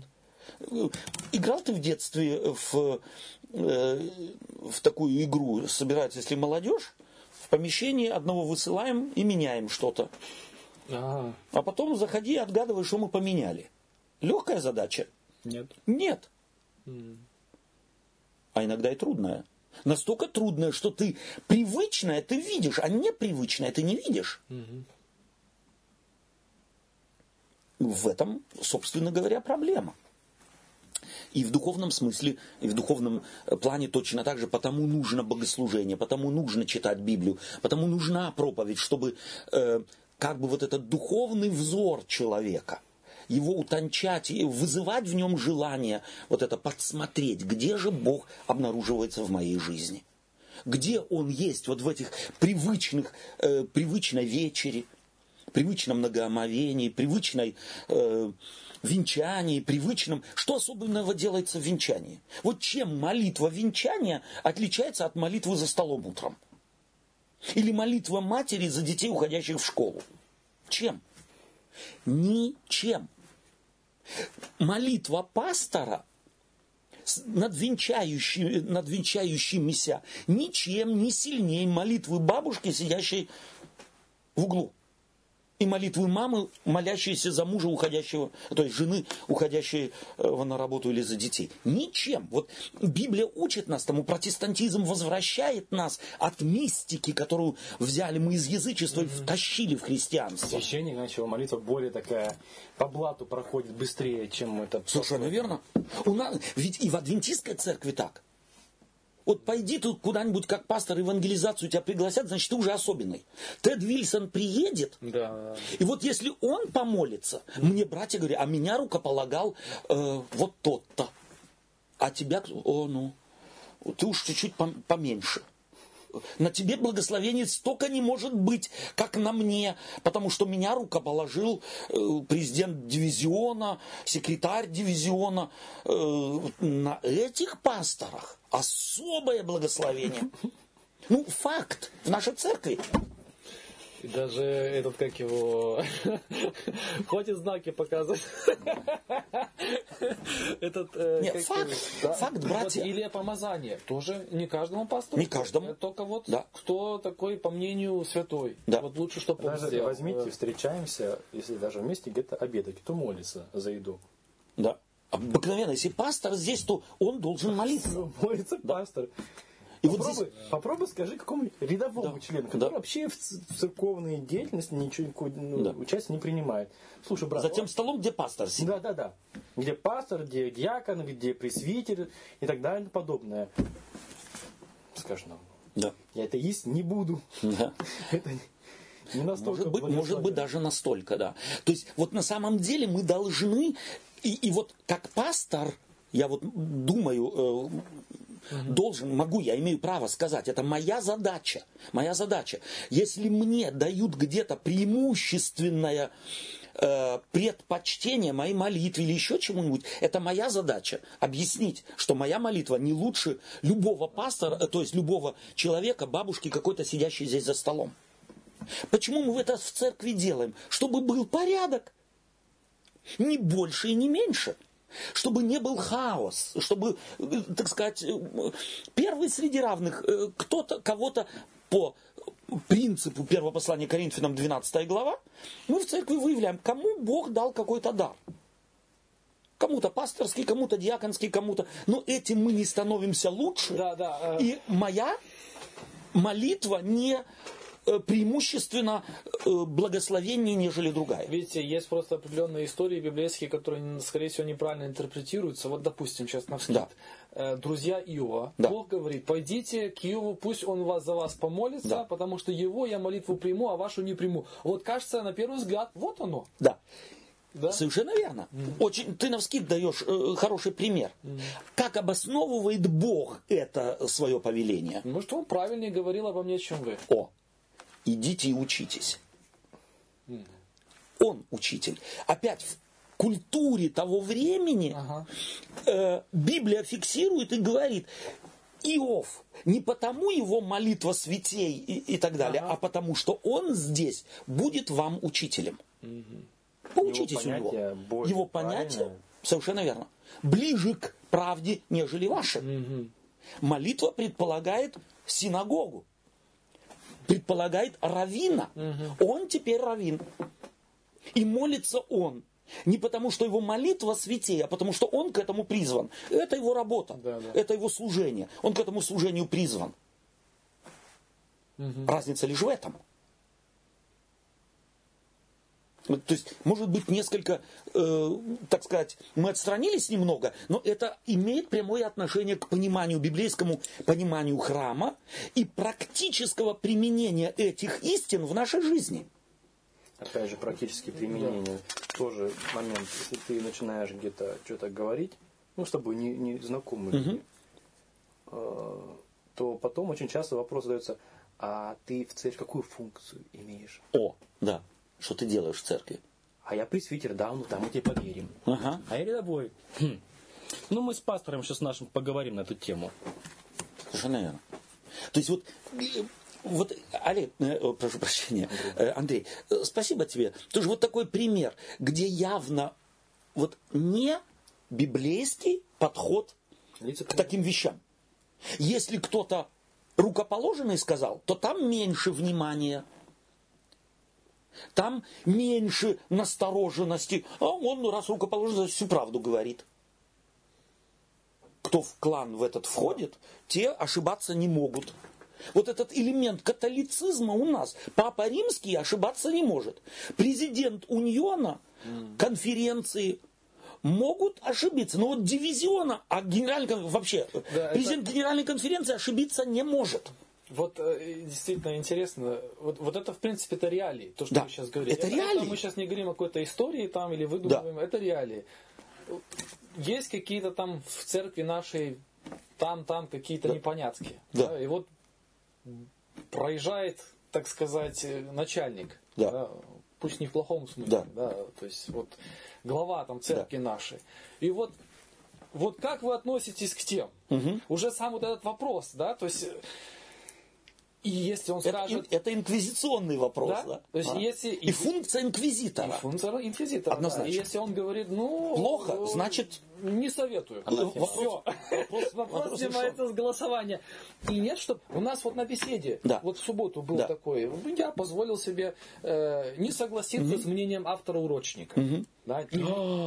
Нет, э, в том плане, что сказать... Как ты понял? Да, как, как я понял. Это mm я подчеркнул, mm что это моя точка зрения. Вот.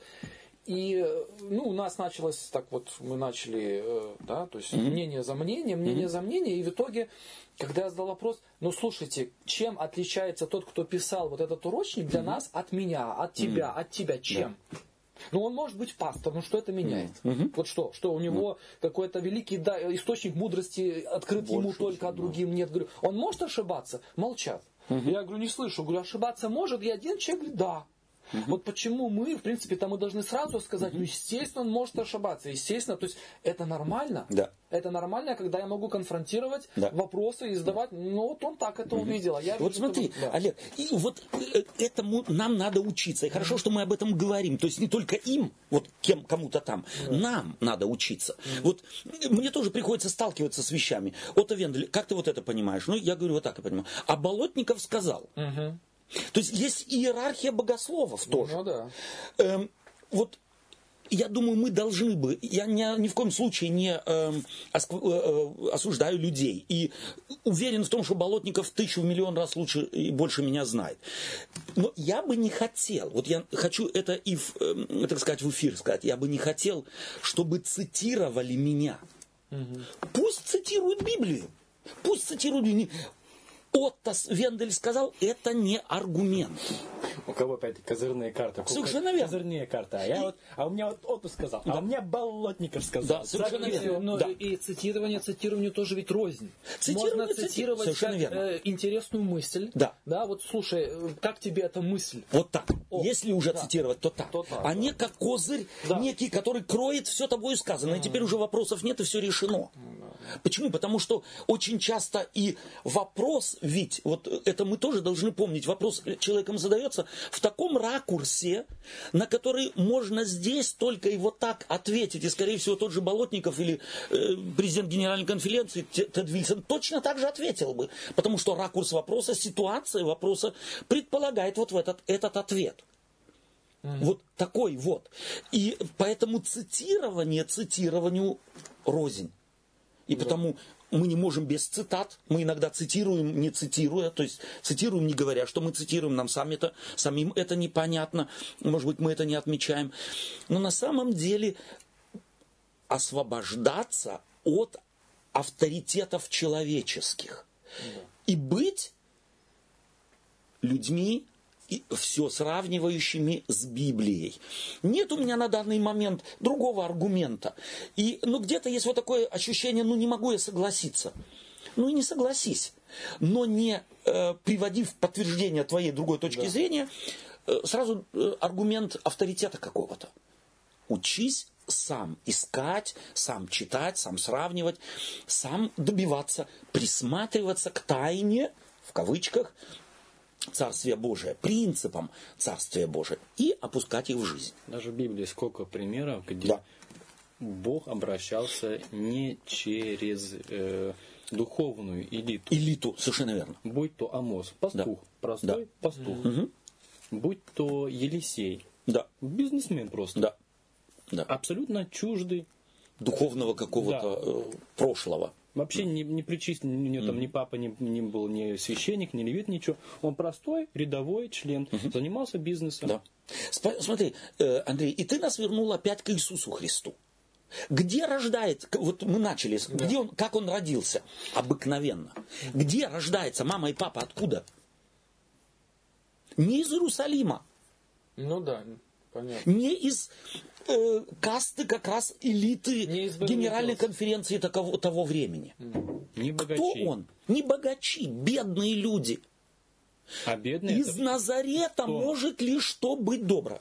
Да. В той культуре бедный значит Наказанный, неблагословенный. Неблагословенный. Совершенно верно. Угу. Может ли из Назарета, ведь и Назарет не был, не, не, не слыл добрым именем, может ли из Назарета быть что доброе? Это был аргумент. Оттуда рождается Христос. Что он не мог себе выбрать более почтенное место для рождения? Ну хотя бы там, где Самуил родился. Или Илья. Ну да, чтобы, чтобы сразу мостики, мостики можно было построить. Mm-hmm. Бог прячется. Бог делает, не, не, не выпячивает свою божественность, Он не выпячивает свою, свое право на обладание умом человеческим, Чтобы душой человеческой. на содержание, не на Совершенно верно. оболочку. Не на форму, не на оболочку, а на содержание. И тогда, когда мы содержание поняли вследствие того, что у нас появилось желание, то тогда мы это и ценим. Тогда мы это ценим. Когда нам открылось вследствие того, что мы хотели, и мы искали, и мы получили. Стучащий отворит ему. Ищущий найдет. Просящий получит. А не стучащий, не ищущий, не просящий. Вот такой Бог Библии. Не просящему, не стучащему, не э, ищущему Бог не дает. Читаем дальше. Первое послание Коринфянам, 3 глава, 16 и 17 стихи. И нам надо двигаться уже к концу. Первое послание Коринфянам, э, 3 глава,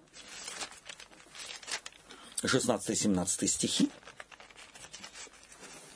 Разве не знаете, что вы храм Божий, и Дух Божий живет в вас? Если кто разорит храм Божий, того покарает Бог, ибо храм Божий свят, а этот храм вы. Совершенно. Спасибо тебе. Второе послание Коринфянам я тут же прочитаю шестую главу, стих шестнадцатый. Потому отныне мы никого не знаем по плоти. Если же и знали Христа по плоти, то ныне уже. Не знаем. Вы храм живущего вас Святого Духа. То есть храм в Иерусалиме был э, архитектурным зданием. Храм Нового Завета – это Иисус Христос, пришедший в образе смертного человека. Следующая ступень Библия открывает нам. Каждый человек являет из себя храм, храм живущего в нем Святого Духа. Нужны доказательства? Какие доказательства ты, ты, я могу дать, что во мне живет Дух Святой? Для меня важный вопрос. Потому что последнее время вот это, это, так сказать, э, вот эти вот акции, молитвы о том, чтобы Дух Святой сошел на нас. Я недавно читаю брошюрку, автор с этого начинает. Просто начинает, не обосновывая никак. В церкви адвентистов седьмого дня нет Духа Святого. Угу. Я спрашиваю, с чего ты взял? С какого перепугу? Более того, надо не забывать, что именно это и является хулой на Духа Святого, когда явное действие Духа Святого отвергается. Отвергается. Ты крещенный? крещенный. Ты крещенный? Я тоже. С крещением что связано было в, в Первоапостольской церкви? Излитие, Излитие Духа Святого. У некоторых излитие Духа Святого происходило раньше, а потом крещение вследствие того, что апостолы, на язычников сошел Дух Святой, и апостолы стояли перед, э, перед фактом и чуть ли не отругали там Петра, это, прошу прощения, Петра, кажется, Петра, да? Петра, когда Петра. Корнилию. А он говорит, ну, ну на них сошел Дух Святой. Я, что, я что я мог сделать? сделать? Что я мог сделать? Угу. Бог дал. Она, и, и, его укоряли? Как? Им нужно было ломать стереотипы. Мы говорим, можем вот так огульно сказать, в Адвентистской церкви нет Духа Святого. Нам нужно теперь акцию молитвы, всемирной молитвы, излития на церковь Духа Святого. Опять, я не против акций. Угу. С одной стороны, если добровольно это люди сказали, ну давай, у нас такое впечатление, у нас нет Духа Святого. Но огульно сказать в церкви нет Духа Святого. И теперь нужна акция, предписанная, списанная, спущенная сверху, с разными системами, мне очень отдает эзотеризмом. Угу. Я спрашиваю автора, скажи мне, на основании чего ты такое заявление сделал? Чем меряется наличие Духа Святого? Литрами, метрами, километрами, кубометрами? Чем? Молчит, он до сих пор мне не ответил. Угу. Вы храм, живущий у вас Святого Духа. Прежде всего, в это надо верить. Вот как надо было верить, что в Иисуса Христа, в невзрачное человеческое смертное тело, воплотился тот, кто человеком не был – так надо верить. Вот отсюда начинается отсутствие, может быть, Дух Святой, как э, Бог, третья личность божества, не влияет в на, э, или не управляет нами только потому, что мы не верим, что Он у нас есть. Мы не исходим из того, что у нас есть Он. Послание к римлянам, 12 глава, о дарах Святого Духа, она у нас не тематизируется. Получил ты Духа Святого? Как я его обнаружу? Ну, начинай в церкви делать одно, другое, третье, пятое, десятое. И очень быстро ты обнаружишь, что что-то мне доставляет радость, и церкви доставляет радость. И не только я прихожу домой и говорю, супер, Бог меня сегодня благословил. Но очень скоро и в церкви тебе скажут, слушай, тебя Господь благословляет через, через твою активность в церкви. И начнут просить тебя делать больше. Дух Святой во мне обнаруживается, во-первых, через желание служить. Елена Вайт говорит, что Дух Господень – это Дух служения. В, в Иисусе Христе Он в массе открылся. Главным, что делал Иисус Христос, это служил людям. И на Голгоф Он вошел, служа людям. Это желание э, может обнаружить только тот, в ком это желание есть. Я не могу сказать, вот вы это делаете, потому что вы хотите мне помочь, да. или вы потому делаете, потому что э, То есть я должен потом... быть совершенно Хочу верно. Спасибо, да. вот, классно. И вам да. этого, да. вот, ради этого я буду делать. Да. Для чего это делается? То есть мотив, Мотивы. совершенно верно, мотив. И этот мотив могу только я, я или ты. Определяет только верно. каждый сам, в ком это желание. Совершенно есть. верно. Очень важно. Но я рекомендую нашим братьям и сестрам, хочешь обнаружить Духа Святого? Начни служить. Вообще-то вот э, стремление к служению в человека тоже вложено. Вложено в человека. Человек, нормальный, здоровый человек, испытывает больше удовольствия от того, что он подарок кому-то сделал, нежели если ему сделали подарок. Это уже каждый в какой-то степени переживал. Если мне удалось сделать кому-то, а у нас же вот, если я влюбился, влюбился, Хочется мне этого человека, э, так сказать, э, сюрприз ему сделать. Ну, кому не хочется? Вот пусть мне один влюбленный скажет, я влюбился, но желания сделать сюрприз не было. Приятный сюрприз. Приятный сюрприз, естественно. Да, да спасибо за поправочку. Я потому что сюрприз у меня всегда с приятным связан. Хотя есть сюрпризы, естественно, негативные. В человека вложено. Если я в Христа влюблен, то я не могу быть влюблен в церковь значит, я буду влюблен в церковь. И в отдельных людей тоже. В одного больше, в другого меньше. А следовательно, будет желание им служить. Начни служить. И ты очень быстро обнаружишь, какой дар тебе Господь дал. Одному дар молитвы, другому дар э, проводить библейские беседы, третьему дар э, диаконский, четвертому э, диаконский с пожилыми, диаконский с молодыми, диаконский с детьми, диаконский с мужчинами, диаконский с женщинами. Даст, Бог дал. Обнаружить мне его надо. Потому что тот, кто ищет тому, дается. Кто стучится, отворится. Кто зовет и просит, тому дается. И вот потому еще раз, как обнаружить Дух Святой? Я являюсь храм живущего во мне Святого Духа. С чего начинается? С веры. Первое, я верю, я крещен, значит, мне по, определен, по определению Библии дан дар Духа Святого. Обнаружить, мы только что говорили об этом, вы храм живущего у вас Святого Духа. Следующее, э, вот э, здесь мы прочитали второе послание Коринфянам 6.16, говорится, эм, какая совместимость? какая совместимость храма Божия с идолами, ибо вы храм Бога живого, как сказал Бог, веселюсь в них и э, э, Вселюсь. вселюсь в них, прошу прощения, вселюсь в них и буду ходить в них и буду их Богом, и они будут моим народом. Кстати, для меня вот это ответ и на вопрос э, Иисуса Христа «Я храм, разрушьте этот храм». То есть явно это представление у иудеев было, в какой уже степени, вселюсь в них, не вселюсь в храм. И буду Не храмом Бога, а их... Да, буду их Богом и буду вселившимся в них.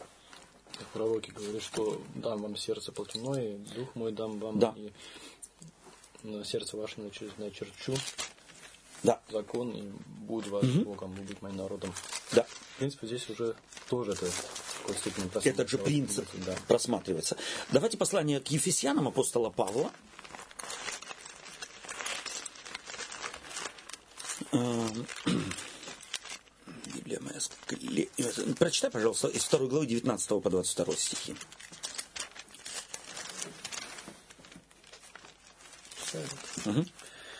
Итак, вы уже не чужие и не пришельцы, но сограждане святыми свои Богу, быв утверждены на основании апостолов и пророков, имея самого Иисуса Христа краеугольным камнем, на котором все здание, слагаясь, стройно возрастает в святой храм в Господе, на котором и вы устрояетесь в жилище Божие Духа.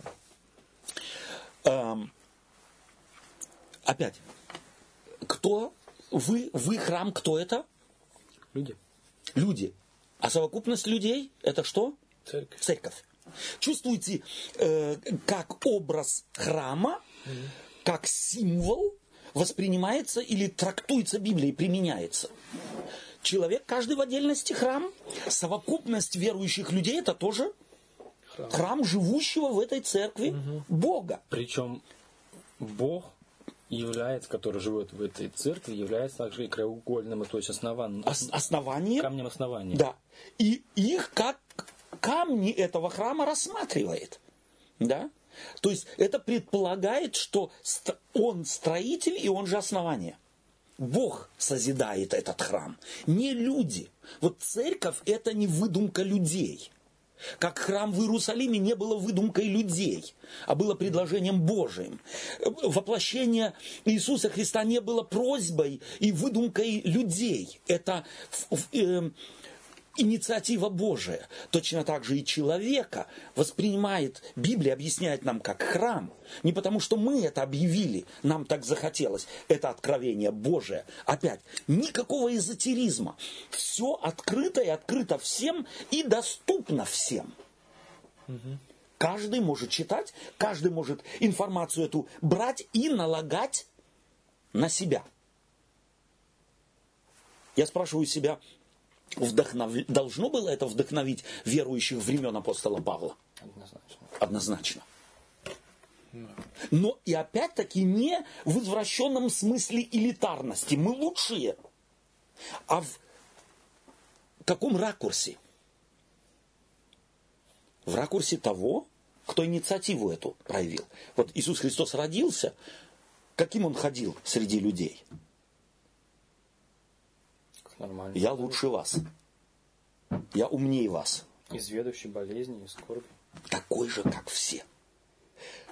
Наш учитель Иисус Христос, наш Спаситель Иисус Христос, наш священник, наш судья, наша жертва дал нам пример того, на кого походит Дитя Божие. Что из себя представляет вот этот храм на двух ногах? Андрей, Олег, Отто. Что он из себя представляет? Не элитарное па- пальцы веером, какую бы ты функцию не выполнял.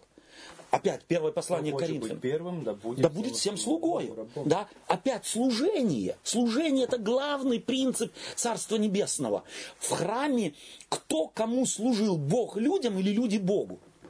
Бог людям. В первую очередь Бог людям. Но здесь и служение человеческое важно. В каком смысле? Каково было служение человека в этом союзе? Добровольно. Добровольное, В том, что они принимали это. да? принимали это и рассказывали об этом. Чтобы язычники знали о истинном Боге. Бог сотрудничает. И читаем с вами последний текст сегодня. Первое послание Коринфянам, 6 глава, стихи 19 и 20. Первое послание Коринфянам, 6 глава, стих с 19 по 20. Олег, э, Андрей, будь любезен, прочитай. Не знаете ли, что тела ваши суть храм Бога, живущего в вас, Святого Духа, э, хра- суть храм живущего в вас Святого Духа, который имеете вы от Бога, и вы не свои, ибо вы куплены дорогою ценою. Посему прославляйте Бога и в телах ваших, и в душах ваших, которые суть Божию. Супер. У меня вопрос. Чем обосновывает апостол Павел благочестивый образ жизни? Каков аргумент? Аргумент э, то, что жертвы Христа вы куплены. Да. Вы? Ага. Олег, На Андрей? принадлежности. Как ты себя будешь вести в присутствии Божьем? Или, скажем так, следствие от присутствия Духа Святого в жи- в жизни человека. да. То есть, если э, даже в шоу-бизнесе девушка выигрывает статус мисс красоты, она должна подписать контракт, что она должна себя вести таким-таким-то образом. Как только она один из пунктов пересекает, она лишается этого сана. Она не имеет права, по-моему, потом в, в- в обществе появляться, там, я не помню, там точно, э, это что, по-моему, на каблуках все должна быть, не должна это сильно обнаженной быть, и так далее и тому подобное. Вот такие вещи. То есть, если ты, это в шоу-бизнесе, идти дальше там какие-то э, корпорации, все такое, там еще более строгие, то тем более здесь мы как христиане, да, как царственное священство, мы как представители этого должны иметь определенный репрезентативный э, образ. Окей? Нравится мне. А, мотив какой? Вот у, ты привел пример, допустим, там мисс, я Красоты. знаю, красоты. Мотив может быть один. Мне нужно теперь держаться этого, э, условия этого контракта, чтобы не потерять Титул. титул. А другой мотив будет, может быть, так как я мисс, я не имею права вести себя как не мисс. Что будет более легким для нее? Первое или второе? Ну, наверное, второе. Наверное, все-таки второе. То есть, если я себя мисс чувствую, Да. если я не свинья, прошу прощения, по природе, а чувствую себя действительно мисс и по заслугам получила это, то я не могу себе позволить э, жить как поросенок. Но если я поросенок и постоянно должен играть роль мисс, Тебе это будет трудно. то это будет очень сложно. Смотрите, вот это тот же аргумент. Спасибо тебе, мне понравился твой аргумент. Это тот же аргумент. Ибо вы куплены дорогою ценою, посему, то есть за вас заплатили, вы другие. А если за кого-то дорого заплатили за кого-то, то его статус какой? Представьте себе, просто вот переселимся сейчас э, мысленно в рабовладельческое общество. Два раба у одного господина. За одного заплатили 10 евро, а за другого 10 тысяч евро. Как вы думаете, какие у них будут отношения между собой? Я в тысячу раз дороже тебя. Я в тысячу раз дороже тебя. Это поднимает чувство собственного достоинства. Кто ты такой? За, за за- за тебя червонец заплатили-то. Ты дешевле собаки. Да. Совершенно верно. Вы куплены все, он всем Коринфянам пишет, а так этим самым всем христианам всех веков. За вас дорого заплатили. Не забывайте, не веди себя как собака. Живи соответственно. Тебе-то дали статус. Ну, скорее всего, тот, кто покупал, надеялся, что ты того и стоишь. Угу. Сколько за тебя заплатили? Чувствуете аргумент апостола Павла? Вот мне нравится апостол Павел. Он изумительно знал природу человека, он изумительно знал внутренний мир человека. Он умел аргументировать. Да. Бог самим фактом, что заплатил за вас, оценил вас на рынке ценностей. Вы у Бога на первом месте. Ведишь себя соответственно. Интересно, что этот аргумент он приводит после того, как явно тематизировалось в церкви, могут ли люди, пользоваться, мужчины, пользоваться услугами продажней женщины. И некоторые говорят, ну какая разница? Какая разница? Апостол Павел говорит, есть разница. Есть разница. Ты храм живущего в тебе Святого Духа. Это побольше, чем мисс красоты. Да. Или еще кто-нибудь. Да. Меня эти мысли этой беседы вдохновляют. И я еще раз заранее прошу прощения, что мы у слушателей, они, может быть, э, могут быть разочарованы, что мы догматическую сторону не разобрали. Если ее кому-то не хватает, они могут в других масс-медиа, э, наших же адвентистских, это увидеть. Нам важно было практическую сторону подчеркнуть и показать ее. Спасибо вам. Что мы берем с собой? Я беру с собой то, что вот как мы говорили, независимо от того, как человек себе представляет это. Библия позволяет вот такую вольность, если можно так сказать, да. касательно вопроса, вот мы сейчас э, небесное святилище, но в итоге, вот мы сейчас, особенно mm-hmm. новозаветные тексты читаем, а мы тоже об этом говорили, что нам нужно учиться смотреть через вот э, глаза апостолов на то, что произошло тогда. Тогда, да. Вот. да. А они говорят о том, что в итоге э, религия Божья, и вот угу. если можно так сказать, да, это не религия места чего-то угу. где-то, угу. да, э, каких-то там объемов в небе. То есть угу. не, на, это, не это на первом месте, угу. это религия отношений. Угу. Вот, то есть это религия личности. Угу. Вот все сводится к тому, что в итоге мы должны за всеми этими образами, за всеми этими храмами, зданиями, кирпичами увидеть личность. Угу. И, потому что все тогда теряет смысл, если я понял какие-то там схемы, да, что где находится, кто куда заходит и выходит, mm-hmm. но, сам, но не понял вообще, ради чего это все делалось. Тогда, Тогда грош, грош, грош цена. этому. Спасибо тебе, Олег. Андрей, может ты что-то, что ты берешь с собой? Все-таки вот этот момент осознания, что вот этот бесконечный Бог, он находится в тебе. Угу. Да. И это, может, ощущение постоянное не ощущение, а сознание угу.